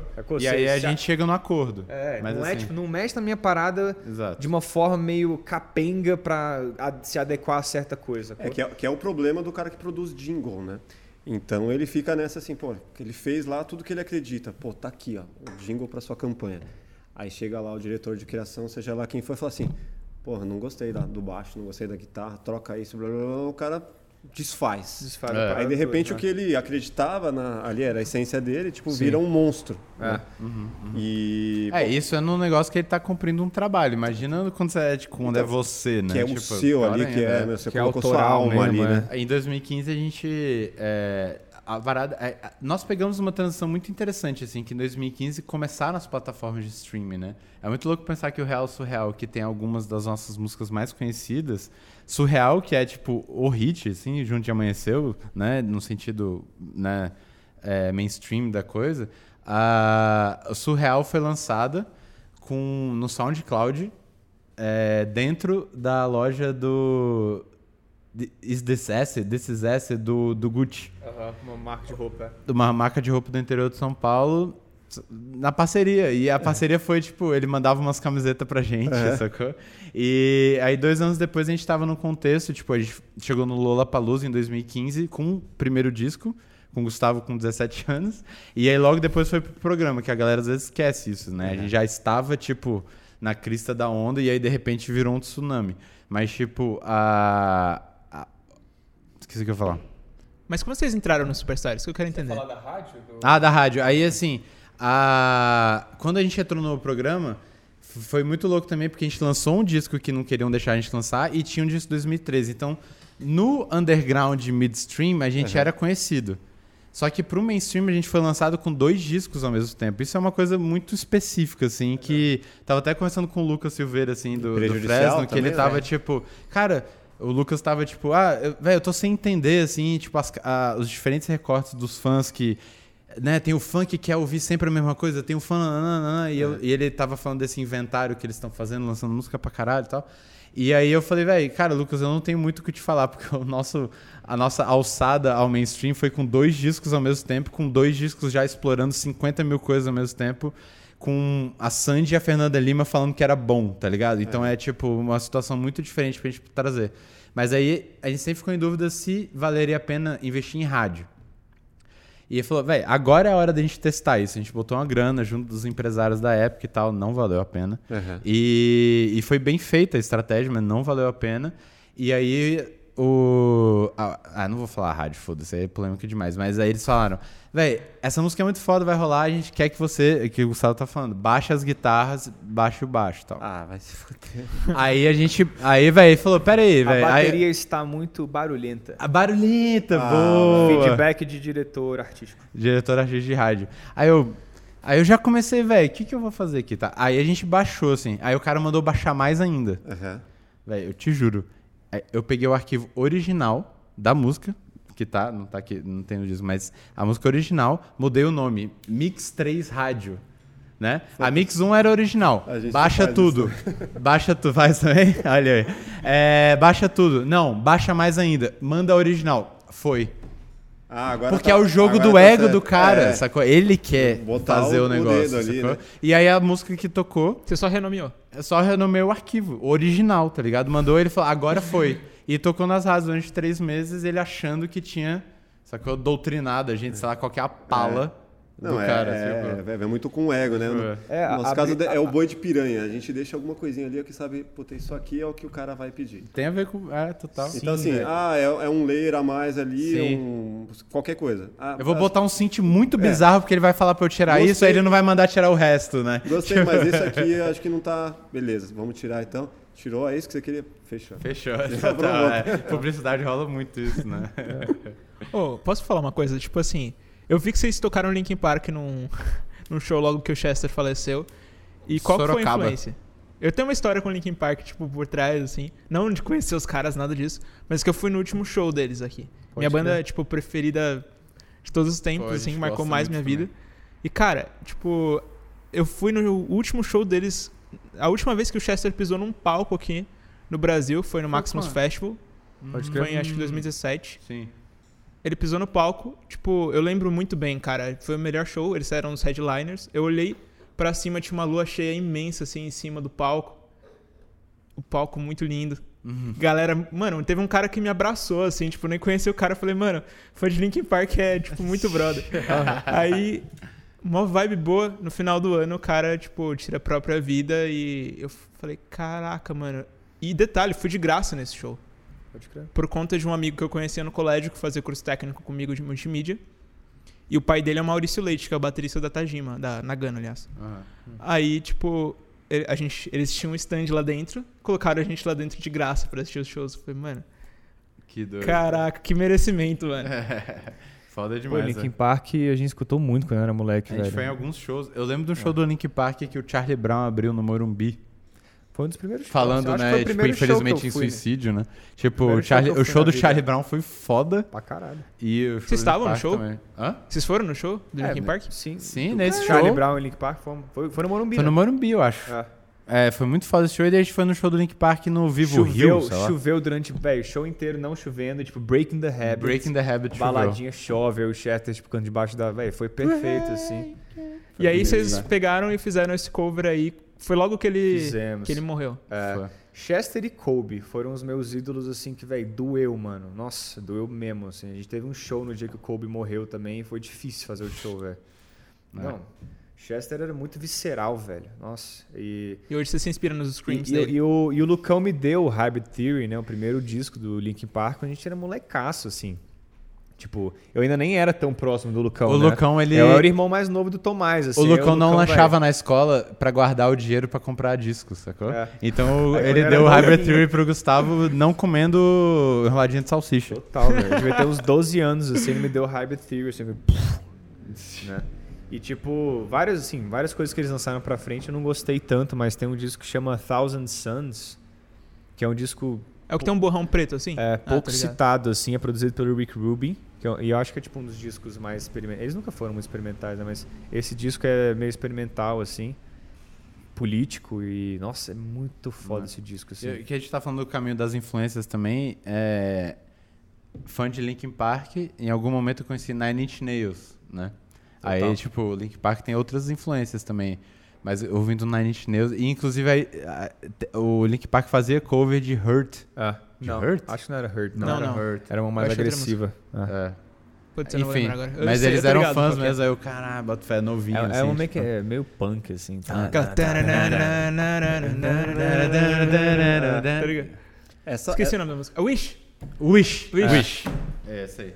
Essa questão do suicídio, né, que acontece muito com a galera da música ou artistas e tal, vocês acreditam que ela se dá muito por conta de ficar buscando, né, o que tem de mais profundo dentro de si, e muitas vezes você se perder nesse É emaranhado de Também. sempre mergulhando tipo na profundeza assim do- É. dos mares e meio que se afogando assim pode ser né tipo existe uma coisa muito atraente na melancolia assim sempre houve né É, ela pode ser muito sedutora assim É porque a entrega também, né? Quando o Gustavo falou que o Chester era visceral, tipo, o bicho, velho. Era bruto, assim, era físico, era mental, era é, tipo. fala do chorão também, né? Também Sim, é. Vocês viram o Doc? E tem. Vi. Não. Você viu? Não Vi. vi, velho. É muito, Muito forte. bom. Tipo, o, o Chester e vários outros artistas, eles chegam num nível que é tipo atleta de alta performance, assim, Uhum. sacou? Tipo, É. o preparo físico e A mental. própria que tem parada da que estrada aqui no Brasil não É. tem muito, né? Você ficar três meses fora de casa e fazer, tipo, 50 shows. É uma pressão absurda, assim, né? É. Tipo, e sinceramente, assim, o, o caso do Chester, às vezes era tipo, caralho, mano, tipo, dá uma segurada nas melodias, era tipo muito agudo o tempo inteiro e sempre. E tipo, eles nunca baixavam o tom dos bagulho. Bon Jovi já baixou três tons, tipo, a É. Adele baixa meio. Muito comum, a gente já baixou meio tom, né? Isso é super comum. E já dá, velho, Linkin Park não baixava o tom dos bagulho, velho. Uhum. Mas muitas vezes eles usavam o DJ lá pra. Esqueci agora o nome, acho que é Han. Posso estar errado. Acho que é. Mas enfim. é, eles Pra usavam o o DJ quê? pra disparar o sample de Scream, tá Ah, ligado? normal ah, sim, também. sim. É, mas ele continuava meio que gritando por cima. Ah, sim. É. É. É só É que pra dar um camadinha. ele, acho que ele, tinha, ele teve um bagulho na garganta, Teve, esqueci agora, velho. acho que é refluxo, né? Que, que acabou tipo, prejudicando pra caramba, assim. ah, ele deve ter tido muita coisa. Ele teve velho. uns anos ali que ele cantou mal. Tipo, que Foi. dava pra ver, assim, dava tipo. Você vê muito isso no sertanejo, né? É? Tipo, É Zezé outro de estilo Camargo. que é puxado, né, bicho? Tipo, Só que os bichos não, não dá drive, né, velho? É. O Chester, mano, era um, tipo assim. E Era, você vê era que, quase tipo, que uma automutilação real. Exato, E- isso que eu ia falar, caralho, eu ia falar isso, tipo, aquela, per- as performances que ele fazia, você via que era porque, velho, o bicho tava botando pra fora uns demônios que ele não conseguia lidar, sacou? Uhum. Ele tava, tipo, externalizando umas É, paradas e- muito, velho. e aí, Prazo de nossa, validade, Mas, né? é- mas é muito complexo isso, né? Porque existe É. toda a romantização do, do sofrimento do artista e o valor artístico que isso tem, o valor de catarse que isso gera em quem ouve, né? E é muito engraçado, né? Porque, tipo, a gente acompanha o Linkin Park uns, uns discos pra frente, tipo, isso alguns anos atrás a gente, tipo, caralho, velho, até hoje o Chester tá com essas letras, tipo... E começa a bater uma preocupação, assim, de, tipo, velho... É. Será que ele tá bem, tá? É, é porque ele, ele, tá, ele começou a compor essas coisas jovem, não era famoso, os nem tinha muita grana pra terapia, essas paradas. Uhum. Aí, velho, aí. Ele chega, trabalhou no Burger King. Chega mano. nos 40, é, chega nos 40 e poucos anos, ele ainda tá lidando com os mesmos demônios. O quanto que esses demônios já não viraram, tipo, quase que uma caricatura dos sofrimentos dele. Uhum. O quanto que ele sente que tem que continuar sentindo de novo esses sentimentos enquanto ele tá lá no palco. Porque, velho, o artista quer entregar a parada mais sincera. E ele sabe o quanto as pessoas identificam com aquilo e ele vai, velho as pessoas se identificam e se transformam a partir dos meus demônios. Eu vou é. superar eles? Tipo, o que, como... que eu tenho depois, seu véi? É. Sacou? Mesmo que ele superasse, ele vai ter que relembrar toda vez que for cantar, né? É, Porque, então, tipo, é, as pessoas isso. querem ouvir. Ou ele é. vai sentir uma farsa subindo no palco cantando dos demônios que, tipo, que não, tem ele... mil formas de você elaborar isso na sua cabeça, é, mas assim. Sim, a gente tá falando sem saber qual que era dele, né? Com Acontece todo respeito, muito no, no rap, né? Tipo, do cara cantar, né? O que ele viveu durante muito tempo. E aí o cara passa por uma outra etapa que ele já não está mais na pobreza, que ele já não está mais na comunidade e ele precisa cantar aquilo, que já não é mais a realidade dele, Sim. muitas vezes. É, não deixa de ser a história coffee. dele, né? Hum? Emicida, coffee, coffee. Aí cada um lida pra... Acho que super tudo bem o artista continuar, tipo, honrando inclusive aquela, aquele sentimento, a, a, a história, uhum. a origem. Não só a origem, mas no caso do Chess, por exemplo, os demônios, você tá honrando, você tá tipo... Cara, agora eles eram meus amigos, mas ainda tô lidando com isso e tal. Tem muitas formas de encarar isso, assim, tipo, não dá pra gente supor, né, o que, que aconteceu é. com, com, com, alguém que é, teve o Chris Cornell isso, no assim. mesmo ano, né? Sim. É. Inclusive eram muito amigos. É. Sim. E às vezes, mano, é tipo medicação errada mesmo, tipo, é. tá ligado? É erro de quem tava medicando a pessoa. Ou droga demais, ou. É, pode, ser, pode ser mil coisas, assim, velho. É bizarro. É, uma coisa que a gente gosta muito aqui é trazer é, aquele lance que a gente falou de histórias inspiradoras e eu sou um músico frustrado. Eu estudei, tipo, cara, estudei música ali, tipo, com os recursos que eu tinha, dos 15 aos 19 anos, cheguei a fazer uns freelas com bandas e tal. Uhum. É, tocava alguns instrumentos, de, de, violão, a bateria e tal. Irado. Mas eu cheguei aos 19 anos ali e percebi, cara, não é isso que eu quero para minha vida, porque a vida boêmia ou a vida na estrada não é o que eu, que eu quero. Né? Pode crer. E aí decidi. Você não queria a vida boêmia na estrada? Não queria. Não é assim. Eu que é é o que. Que muita gente quer. Estereotip... Estereotipicamente a galera quer, né? E aí tem todo um pensamento estratégico de, estratégico de negócios ali de, de falar assim, pô, o lado musical eu não sei se eu vou conseguir né, ter o que eu espero e, e decidi tomar um outro rumo. Só que assim, eu vejo muita gente ficando no meio no caminho na música, né? Porque você vê o a, a, o percentual da galera que se deu bem é tipo, cara, 0, sei lá, menos de 1%, é. né? Em detrimento a isso, várias pessoas continuam tocando no barzinho até hoje, na minha idade, e muitas das pessoas que tocavam comigo naquela época, inclusive. Sim. É, o que, que vocês podem falar para essa galera que chega numa etapa e tem que tomar essa decisão de, pô, continuo o sonho da música ou tomo, dou um outro rumo para minha vida? Assim, como você... Você falaria continua? Cara, depende muito do caso, assim. Depende foi engraçado, a gente estava gravando podcast tempo atrás, rolou uma pergunta do público nesse sentido. Aí eu falei, vamos para a próxima pergunta, tá online, que era ao vivo. Aí tu manda é, seu nome, idade, cidade, ah, para tipo, poder dizer melhor, assim. Porque se... É. Cara, se você ainda é bem jovem, com certeza continua, assim, mas depois de uma certa idade... Sabe, o Lenin é um bom exemplo, né? Ele, ele era roteirista dos Trapalhões e tal, tipo, ele tinha um... Ele era bem sucedido de outras formas, mas musicalmente foi mais velho, assim. É, o Zeca Pagodinho também, é. depois dos 40, assim.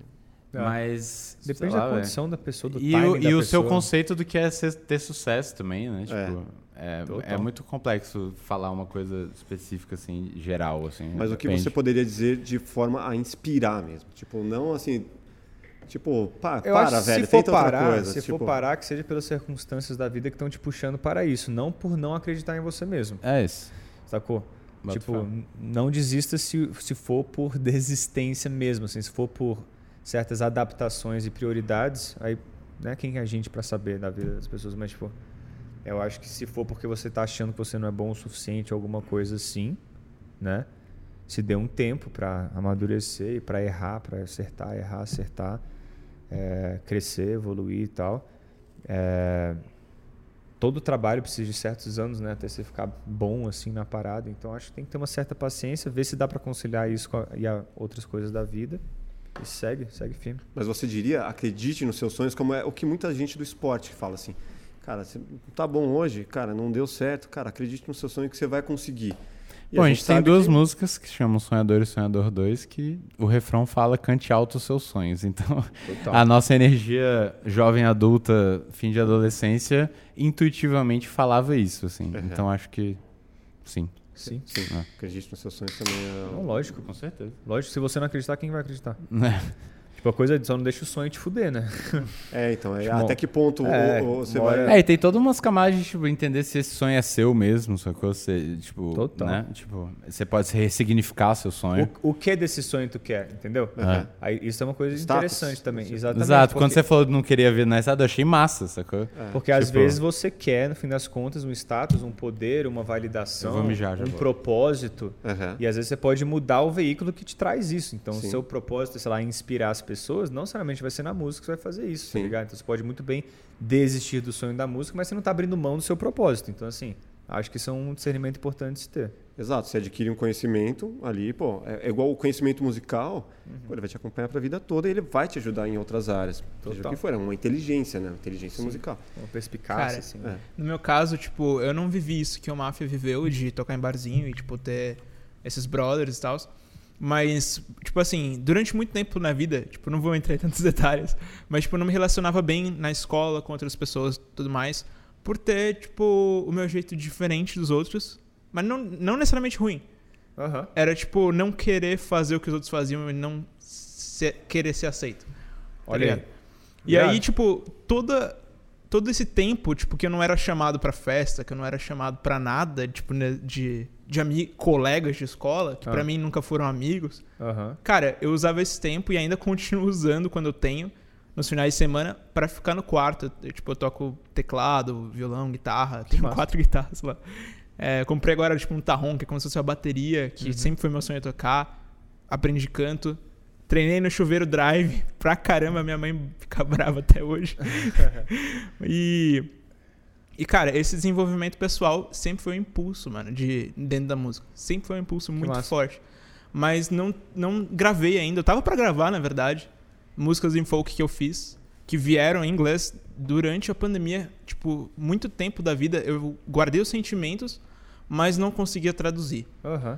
E chegou um momento, inclusive eu fiz um workshop com o Gabriel Aragão do Selvagens. Massa. Que, cara, me auxiliou muito a desbloquear, tipo, tá, agora eu vou ser um contador de histórias. Pode crer, velho. Tipo, isso virou a chave, tá ligado? E aí, quando virou a chave, tipo, durante aquele período ali de pandemia, que eu tava em casa, cara, eu tava no meu quarto, tipo, o dia todo era, tipo, uma música por dia, tá ligado? Então veio muito forte. Agora já não que tá massa, tanto, porque, tipo, eu tô canalizando para fazer esse. O desbloqueio de, tipo, tá, você é o contador de histórias. O que, o que de ser um contador de história te desbloqueou criativamente? Foi, tipo, porque você se deslocou um pouco da narrativa de primeira pessoa e começou a encarar um pouco poesia e histórias como temas e símbolos que existem e, e são relacionáveis? Será que foi o auto-julgamento de uma coisa primeira pessoa muito forte que te travava? Aí você, tipo, não, mas beleza, eu sou um contador de histórias. E esse distanciamento te ajudou? A ter uma visão mais em terceira pessoa. Cara, foi muito estranho, porque, assim, eu vou te dizer como era antes e como se tornou. É, no passado, tipo, eu tentava compor coisas e eu falava, cara, tipo, de letra, vai. É, isso não me agrada ainda. Tanto, eu não sei se deve ser em português, eu não sei se deve ser em inglês. Inclusive, eu tava, tipo, depois eu mudei esse conceito. Também ouvi uma coisa recentemente. Tá ligado o Rodrigo Teaser, o, o intérprete de Michael Jackson? Não. Mais famoso. Tipo, ele é brasileiro. Ele vai em vários podcasts. Ele é muito bom, inclusive. E ele sabe muito a respeito da vida do Michael. Aí ele falou isso um, um dia que eu achei interessante, assim. É, o Michael, sendo um grande músico que marcou o mundo, é, como que ele fazia para compor? Ele entendia, e eu já tinha essa percepção quando eu comecei a compor, sem ouvir como que ele pensava. Uhum. É, depois que eu fui ver, caramba, eu penso igual. Foi a confirmação. É, foi a confirmação, sacou? Uhum. É, o Michael, ele dizia que as coisas, tipo, as ideias, elas já estavam criadas. É, só que você precisa encontrar uma forma de captá-las, sacou? Uhum. Tá tudo no ar, é uma forma de você... Veicular, né? Você conseguir pegar. Uhum. É mais ou menos aquilo que o Titãs fala: as ideias estão no chão, você tropeça e acha a solução. Massa. Então, tipo, eu comecei a entrar com esse raciocínio. Eu não tô criando nada. uhum. eu tô sendo um instrumento para trazer. Isso é muito bom. E aí isso desbloqueou muito, mano. Desbloqueou Nossa. muito. Eu entendi que eu, eu, tipo, eu tinha que me colocar no meu lugar. Eu não tava ali criando nada. Sim. E, e consequentemente, as histórias. É, tiveram histórias que eu cheguei a. Cara, assim, tava escrevendo no bloco de notas do celular pensa, vendo pensa, a história. Pensa na palavra composição, velho. Processo de compor. Quando você olha para um, pra uma estante de livros e fala, nossa, composição tá legal da sua sala. Tá ligado? Os móveis estão lá, você colocou eles numa certa ordem, tá ligado? Sim. Os livros da sua estante ah, tem que estar tá harmônico essa composição aqui. As coisas já estavam lá, é a forma que você organizou elas. A palavra composição já traz um pouco essa noção. A organização. É, organização de ideias, velho. Tipo, organização de sentimentos. O que mais que é isso? Linguagem. Linguagem, tipo, tá ligado? Comunicação. A gente tem, tipo, as palavras para expressar as coisas que a gente sente. A gente tem certas notas que são frequências, que se batem juntas, blá, blá, blá. Você está organizando os sentimentos de uma forma que as pessoas compreendem, tá ligado? É. Ou não, também. Ou elas têm que se esforçar para compreender. Ou vão compreender 10 anos depois. Né? E vão compreender diferente da forma que você quis que elas entendessem sempre também. Não vai ser exatamente Legal. igual. Cara, é, essa de, tipo, conseguir ver a história aconteceu uma vez de um jeito muito forte. Tipo, um dia se der até te conto aqui, acho que vai ficar meio longo e tal. A gente pode tomar um café, eu te falo. Mas assim, cara, eu, tipo, tava escrevendo a história, a, a letra da música, da maneira que ela veio, e eu vi a história cara, com detalhes. Tipo, eu via a história saltar, como se fosse um filme. Sinestesia total. Aham. Uhum. Uhum. Eu via, tipo, os detalhes dos personagens. Tipo, se o cara era alto, se ele era gordo, se ele tinha barba, se é. ele não tinha. É, não, e, e, às vezes quando você tá fazendo uma letra, tem muitas ideias que você tem que encaixar em certa quantidade de melodia, né? Só que essa sobra é, você leva para o audiovisual, você leva para a comunicação nas Perfeito. redes sociais, você, tipo, saca? Você então, é esse cara da banda Do que, quê? que faz esse pensamento estratégico o estra... De, de, pensar assim, pô, isso aqui é, é, o que você falou de business, né? Ah. Então, de conseguir entender ao mesmo tempo que é a planilha, ao mesmo tempo que vai se converter a um material para uma rede social, para o TikTok, para o De uma forma, de uma forma é. geral de entendimento de mercado e tal, sim. Mas só que o Gustavo é muito o cara do. A gente brinca que o Gustavo é o chefe do departamento artístico uhum. e eu sou o chefe do departamento. mas está sendo massa que está diluindo. Porque está né? diluindo, não está? Tá, tá diluindo. Tá diluindo. Está é. tá ficando mais homogêneo, é. assim. Mas diluindo é. por conta de equipe maior, por quê? Não, não. De, da gente evoluindo, amadurecendo, é. assim, é. E quanto mais o Gustavo começar a entrar, tipo, o clipe de Febril mesmo. Gustavo conectou um diretor de fotografia com os diretores que ele já conhecia, que não se conheciam entre si. Uhum. E esse é o tipo de coisa que anos atrás eu meio que fazia, saca? Tipo, e, e, essas coisas estão se misturando, assim, de Está se tá complementando tá mais. Eu acho que é bom, né? Que tira um pouco o peso dos ombros de todo mundo, assim, todo sabe? Mundo. Tipo... Até para entender o outro lado, né? Da dificuldade. Às vezes, Total, é. eu não sei se rola aí. Ah, sim, mas é o que, assim, sim. o que acontece num relacionamento, casal. Pra caralho. Você tem uma é cobrança vital, ali, é. aí no momento que você para para fazer o que a outra pessoa faz, fala. Sim, total. É, tipo, valor. caralho, tô mais, tá mais estressado com uma parada, pra quê, né? Aí quando você vai fazer, você tá mais estressado, aí você senta pra almoçar, percebe, caralho, agora eu tô estressado com a parada que estressava ele e eu achava que era exagero, sabe? É, uhum. exatamente. É, Você é muito um, massa isso. É. Enxergar do outro lado do balcão. É, tipo, mas aí tem umas coisas que também a gente vai puxando, assim, é... O disco ia ser, tipo, setembro, outubro, sei lá. Aí eu fui para um retiro em maio. Eu consegui pensar durante dois dias seguidos, porque eu tava muito na vibe pandemia, filho, eh, relacionamento ruim e tal, tipo... É, aí eu me toquei, assim, caralho. E, e, é muito também sobre você entender a, a, os objetivos e vontades um dos outros, né? E, e, é um processo complexo às vezes, porque às vezes você presume que o outro tem uma certa vontade, que é uma projeção sua que você interpretou mal. Total. Então é todo um alinhamento, mas assim, foi quando eu saquei que tipo, era melhor pra gente chegar em certos lugares, jogar o disco para março sacou? Uhum. E, e pensar toda uma estratégia que contextualizaria e justificaria isso perante também a gravadora, uhum. sacou? E verbas, tá ligado? Então essa parte é um pouco mais eu, mas tipo, sei lá. Não, tipo... o, Lu, o, Lucão é super participativo é. em ambas partes também. Uhum. É, além de ter todo o rolê do financeiro, que é mais ele que lidera ou executa, assim, tipo, ele é super participativo do criativo, do pensamento estratégico, de tudo, assim. Eu tô sentindo que a gente tá literalmente mais alinhado como triângulo tudo bem que é escalando porque é torto e cada um é de um jeito, o que é ótimo. Ah, tá. mas é. Mas, mas, a, mas a, tá, tá bem a questão alinhado, de ser assim. família, tipo, isso é um, um, um problema?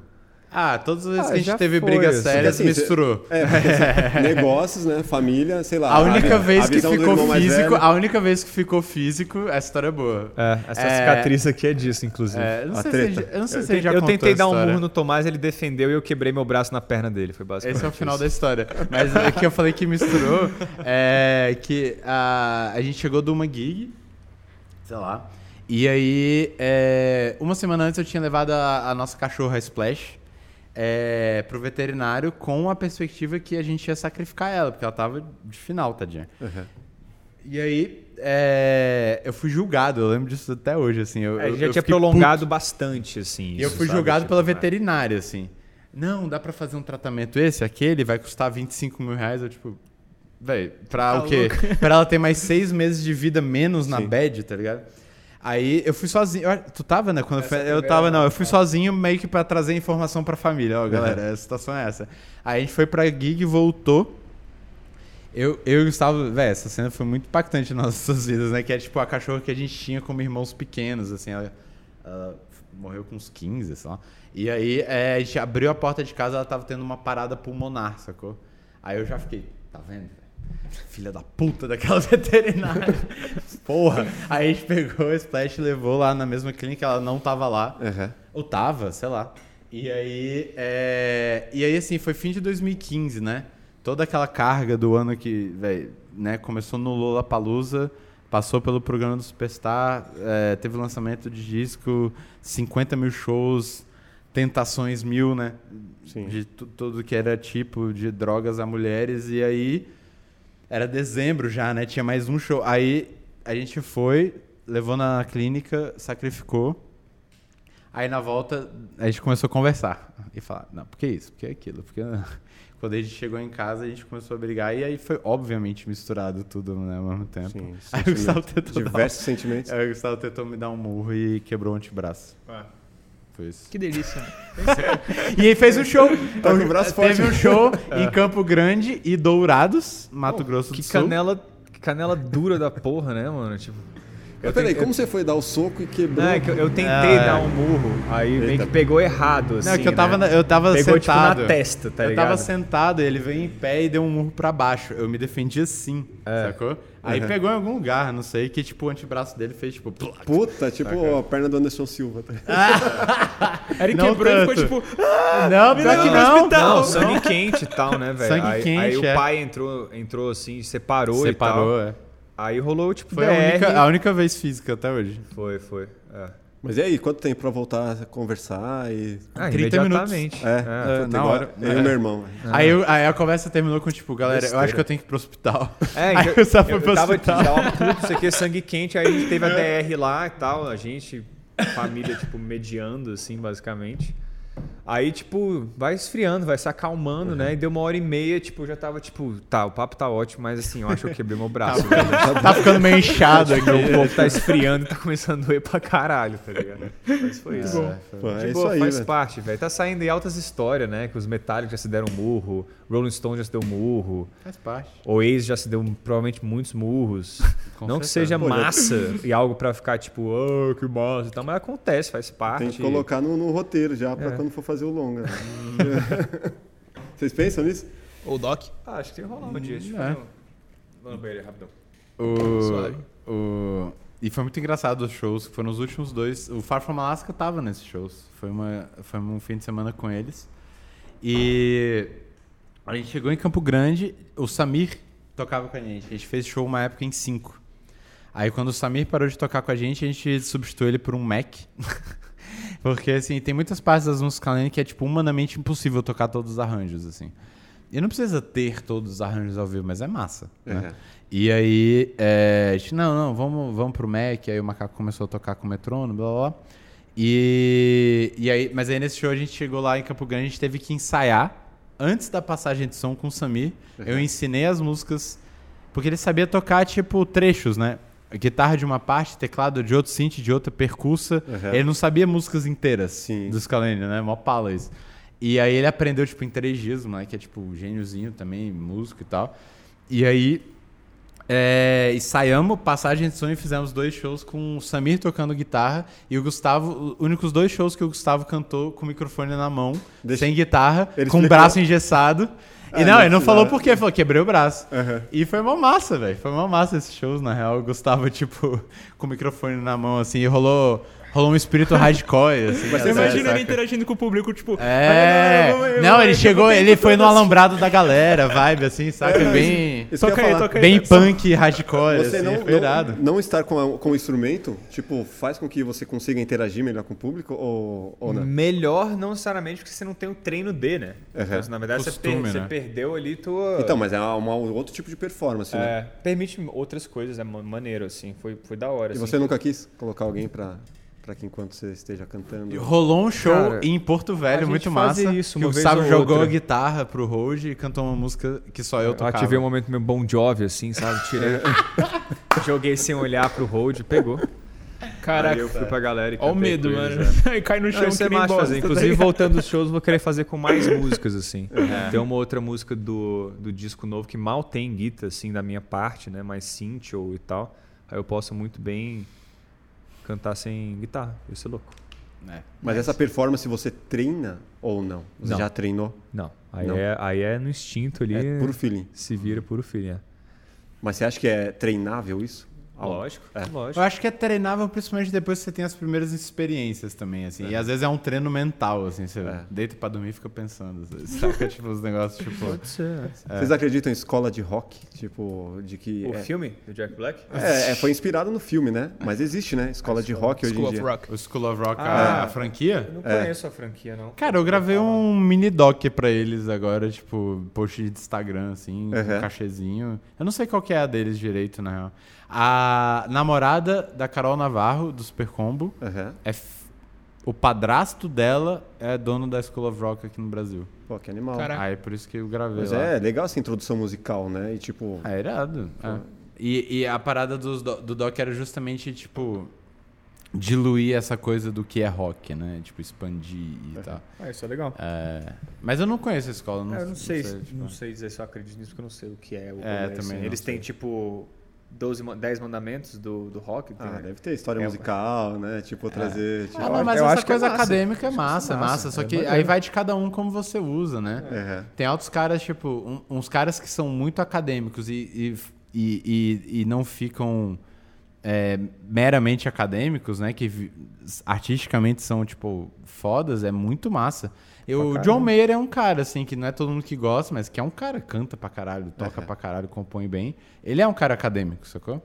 Ele é formado e tudo. E ele soube também não ficar tão acadêmico, né? Uhum. Muito, é, muito, sei, eu acho, acho que o caso dele né? é tipo, ele saiu da Berkeley. Ele assim. saiu? É. é. Sei lá, eu só tava é. tentando dar um exemplo. Não, mas é, é mas, cheio, cheio de é. exemplos de galera que estuda música, tipo, pensar compositor de trilha sonora, tá ligado? Uma galera que é. estuda pra caralho arranjo, composição e tal. Oh, só uma parada, tipo, mudando um pouquinho de assunto. A gente tinha falado dos screams viscerais do Chester e tal. Tipo, eu já percebi que a galera vai à loucura quando o Gustavo mete um scream, assim, tipo, quando ah. ele dá um berro. A galera ama isso. Amam. Você tá propondo mais disso no disco novo, não? Cara, esse meu scream, ele é o famoso pig squeal. Sim, pra, que é, é um berro pra dentro, tá pra ligado? Dentro. É, o Chester é tudo pra fora. É, é, é bem mais difícil. Não, aí é, é, a parada real. Assim, é porque ele canta desse jeito. O Gustavo usa essa, esse berro como efeito, saca? Inhale, Isso. né? É, é. E... é como. Não vou falar se tem no disco ou não, porque eu não vou spoiler. Mas é massa, assim. é, é, é, realmente agressivo pra caralho, assim, tá ligado? É. Gera um som muito agressivo. Você, velho, mete um delay, um reverb só ao vivo, é brutal, assim. Eu me amarro, até porque não é desgastante, sacou? Não é uma coisa que fode a voz, assim. Então é da hora, é divertido de fazer. Mas sei lá, eu evito ficar caindo muito no. Em, em, alguns clichês, assim, do Scream ou do post hardcore ali que. Fica previsível, né? É, dá uma canseira, assim, às vezes. Mas acho massa, como efeito, eu acho maneiro. O animal, mas... cara. A gente teria conversa aí para muito tempo. Nossa, é... passaria o dia todo.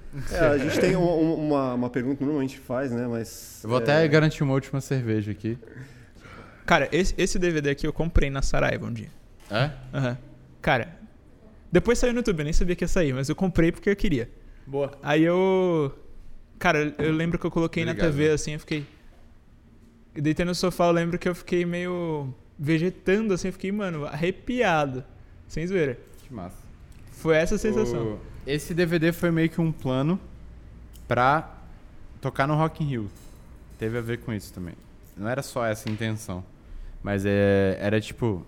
Mostrar então, o Rock como in é Rio tá interessado, só que eles precisam sacar que vocês têm um show foda. Vamos fazer um DVD. Aí a gente falou, tá bom. Foi meio que isso. É tipo um E deu certo. Deu. É. Foi um portfólio, né? Mas, tipo, o custo do DVD no sentido mercadológico da coisa, não muito, assim, porque já não vendia DVD. Não se paga, né? Ninguém tem DVD. É, na verdade, já. ele, ele, a- a- o retorno do investimento se vem de outra forma. né? É, Se foi via forma. a oportunidade lá no Rock in Rio e tal, foi essa parada. O- então, aqui, é, a gente acaba uma pergunta que normalmente a gente faz, para vocês talvez seja até mais difícil, que é qual música marcou mais é, a sua vida? Tipo, que- porque a gente acredita, como vocês também, né, que a, mu- a música marca de diversas formas, mas assim, qual momento você tipo, você entende uma música assim que você pega e fala, puta, essa música aqui eu lembro o momento que eu ouvi. Você vê a história, saca? É, a- independente da resposta que a gente for dar, é a resposta do dia de hoje, sacou? Porque às vezes, pelo menos pra mim, daqui a três meses eu responderia outra coisa. Ah, tem um critério também, tem que ser brasileira. Ah, Tem que ser É. brasileiro? Bom, Se não der, tudo A bem, primeira mas- coisa que veio à cabeça foi o show da Elza Soares no Circo Voador, que isso foi transformador mesmo.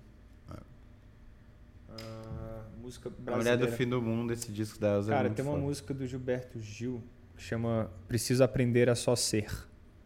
Essa É, música uma- é, é, muito bonita. É recente essa música, é do disco, tipo. É, não é sei. de uns Se é poucos tão anos. É, eu nem, é, por, por que dessa música, né? A gente tem uma playlist, né, dos convidados. Ah, boa. E essa, a música que vocês escolheram, ela vai pra lá e ela vai representar esse momento e, de uma certa forma, marcar esse momento pra quem acompanha o nosso projeto. Inspirar né? e marcar a memória de outras pessoas que vão lembrar, pô, viu o Scalene lá no plugado, falou. E eles indicaram essa música. Toda vez que eu ouvir ela, eu vou ver eles de novo no plugado. Agora você me deu vontade de indicar uma música que ninguém conhece, que pode ser massa a galera conhecer. Mas. É de 2006, de um álbum que chama Gil Luminoso. Acho que o título já resume, né? Precisa aprender a só ser. É tipo, como se fosse a coisa mais simples, só que a mais difícil e complexa ao mesmo tempo, né? Preciso só aprender a ser Não é o que eu ter, sou. né? É o ser. né? É, só ser o que eu sou. Tipo, diluir todas as coisas que entram no caminho disso e só ser o que você é. É uma letra linda, assim, vale a pena mesmo. Profunda. Caraca. É. Animal. Essa eu não conheço. Sou... Ah, eu acho que construção do Chico Buarque. É, a letra, a orquestração, o sentimento é muito, é muito absurdo. E a Tipo- narrativa ali, né? O storytelling, você fala, caralho. Não é. Aí, aí, de repente, a conexão com Deus lhe pague, tipo, sei lá. Aquilo lá é, tipo, obra-prima, tipo, muito absurda, assim. É, top 10 maiores músicas humanas, assim, sei lá. Construção Chico. Buarque. É. Cara, Com certeza. você vê Chico Buarque, Gilberto Gil. É, os grandes, né? Os caras estão bem cercados, né? Bem, bem servidos. Animal, galera. Pô, obrigado. A gente Valeu, agradece. velho. Obrigado Bom demais, velho. Tamo junto. Obrigado aí. Posso dar um salve a respeito das, da, Manda deixar o like, pá? Claro. Galera, é importante que você deixe o like aqui, porque assim o YouTube ele distribui melhor os vídeos pra galera. E esse conteúdo inspirador chega pra mais gente e assim incentiva a galera a sonhar, beleza? E deixa sempre seu comentário porque a gente não cansa de buscar ser melhor. É isso, não se esqueça de se, ah, não esqueça de se inscrever e ativar o sininho pra não perder os próximos vídeos, beleza? Vocês querem passar algum recado? Re- mídias sociais. Mídias sociais. Só agradecer a todo mundo que tá escutando, agradecer o convite, muito bom. Massa conhecer vocês e papear. Obrigado pela cerveja. Sim, obrigado pelo hambúrguer, conhecer também. E nossas mídias sociais são todas bandas Scalene praticamente, só nosso Scalene que é Scalene Tube. E Trabalho solo. Hã? Trabalho solo. O Insta de vocês solo. Gustavo Bertoni, Tomás Bertani. tá fácil. É isso. Beleza? Animal. Obrigado. Obrigado a vocês. Grande abraço. Até a próxima. Valeu. Valeu, valeu.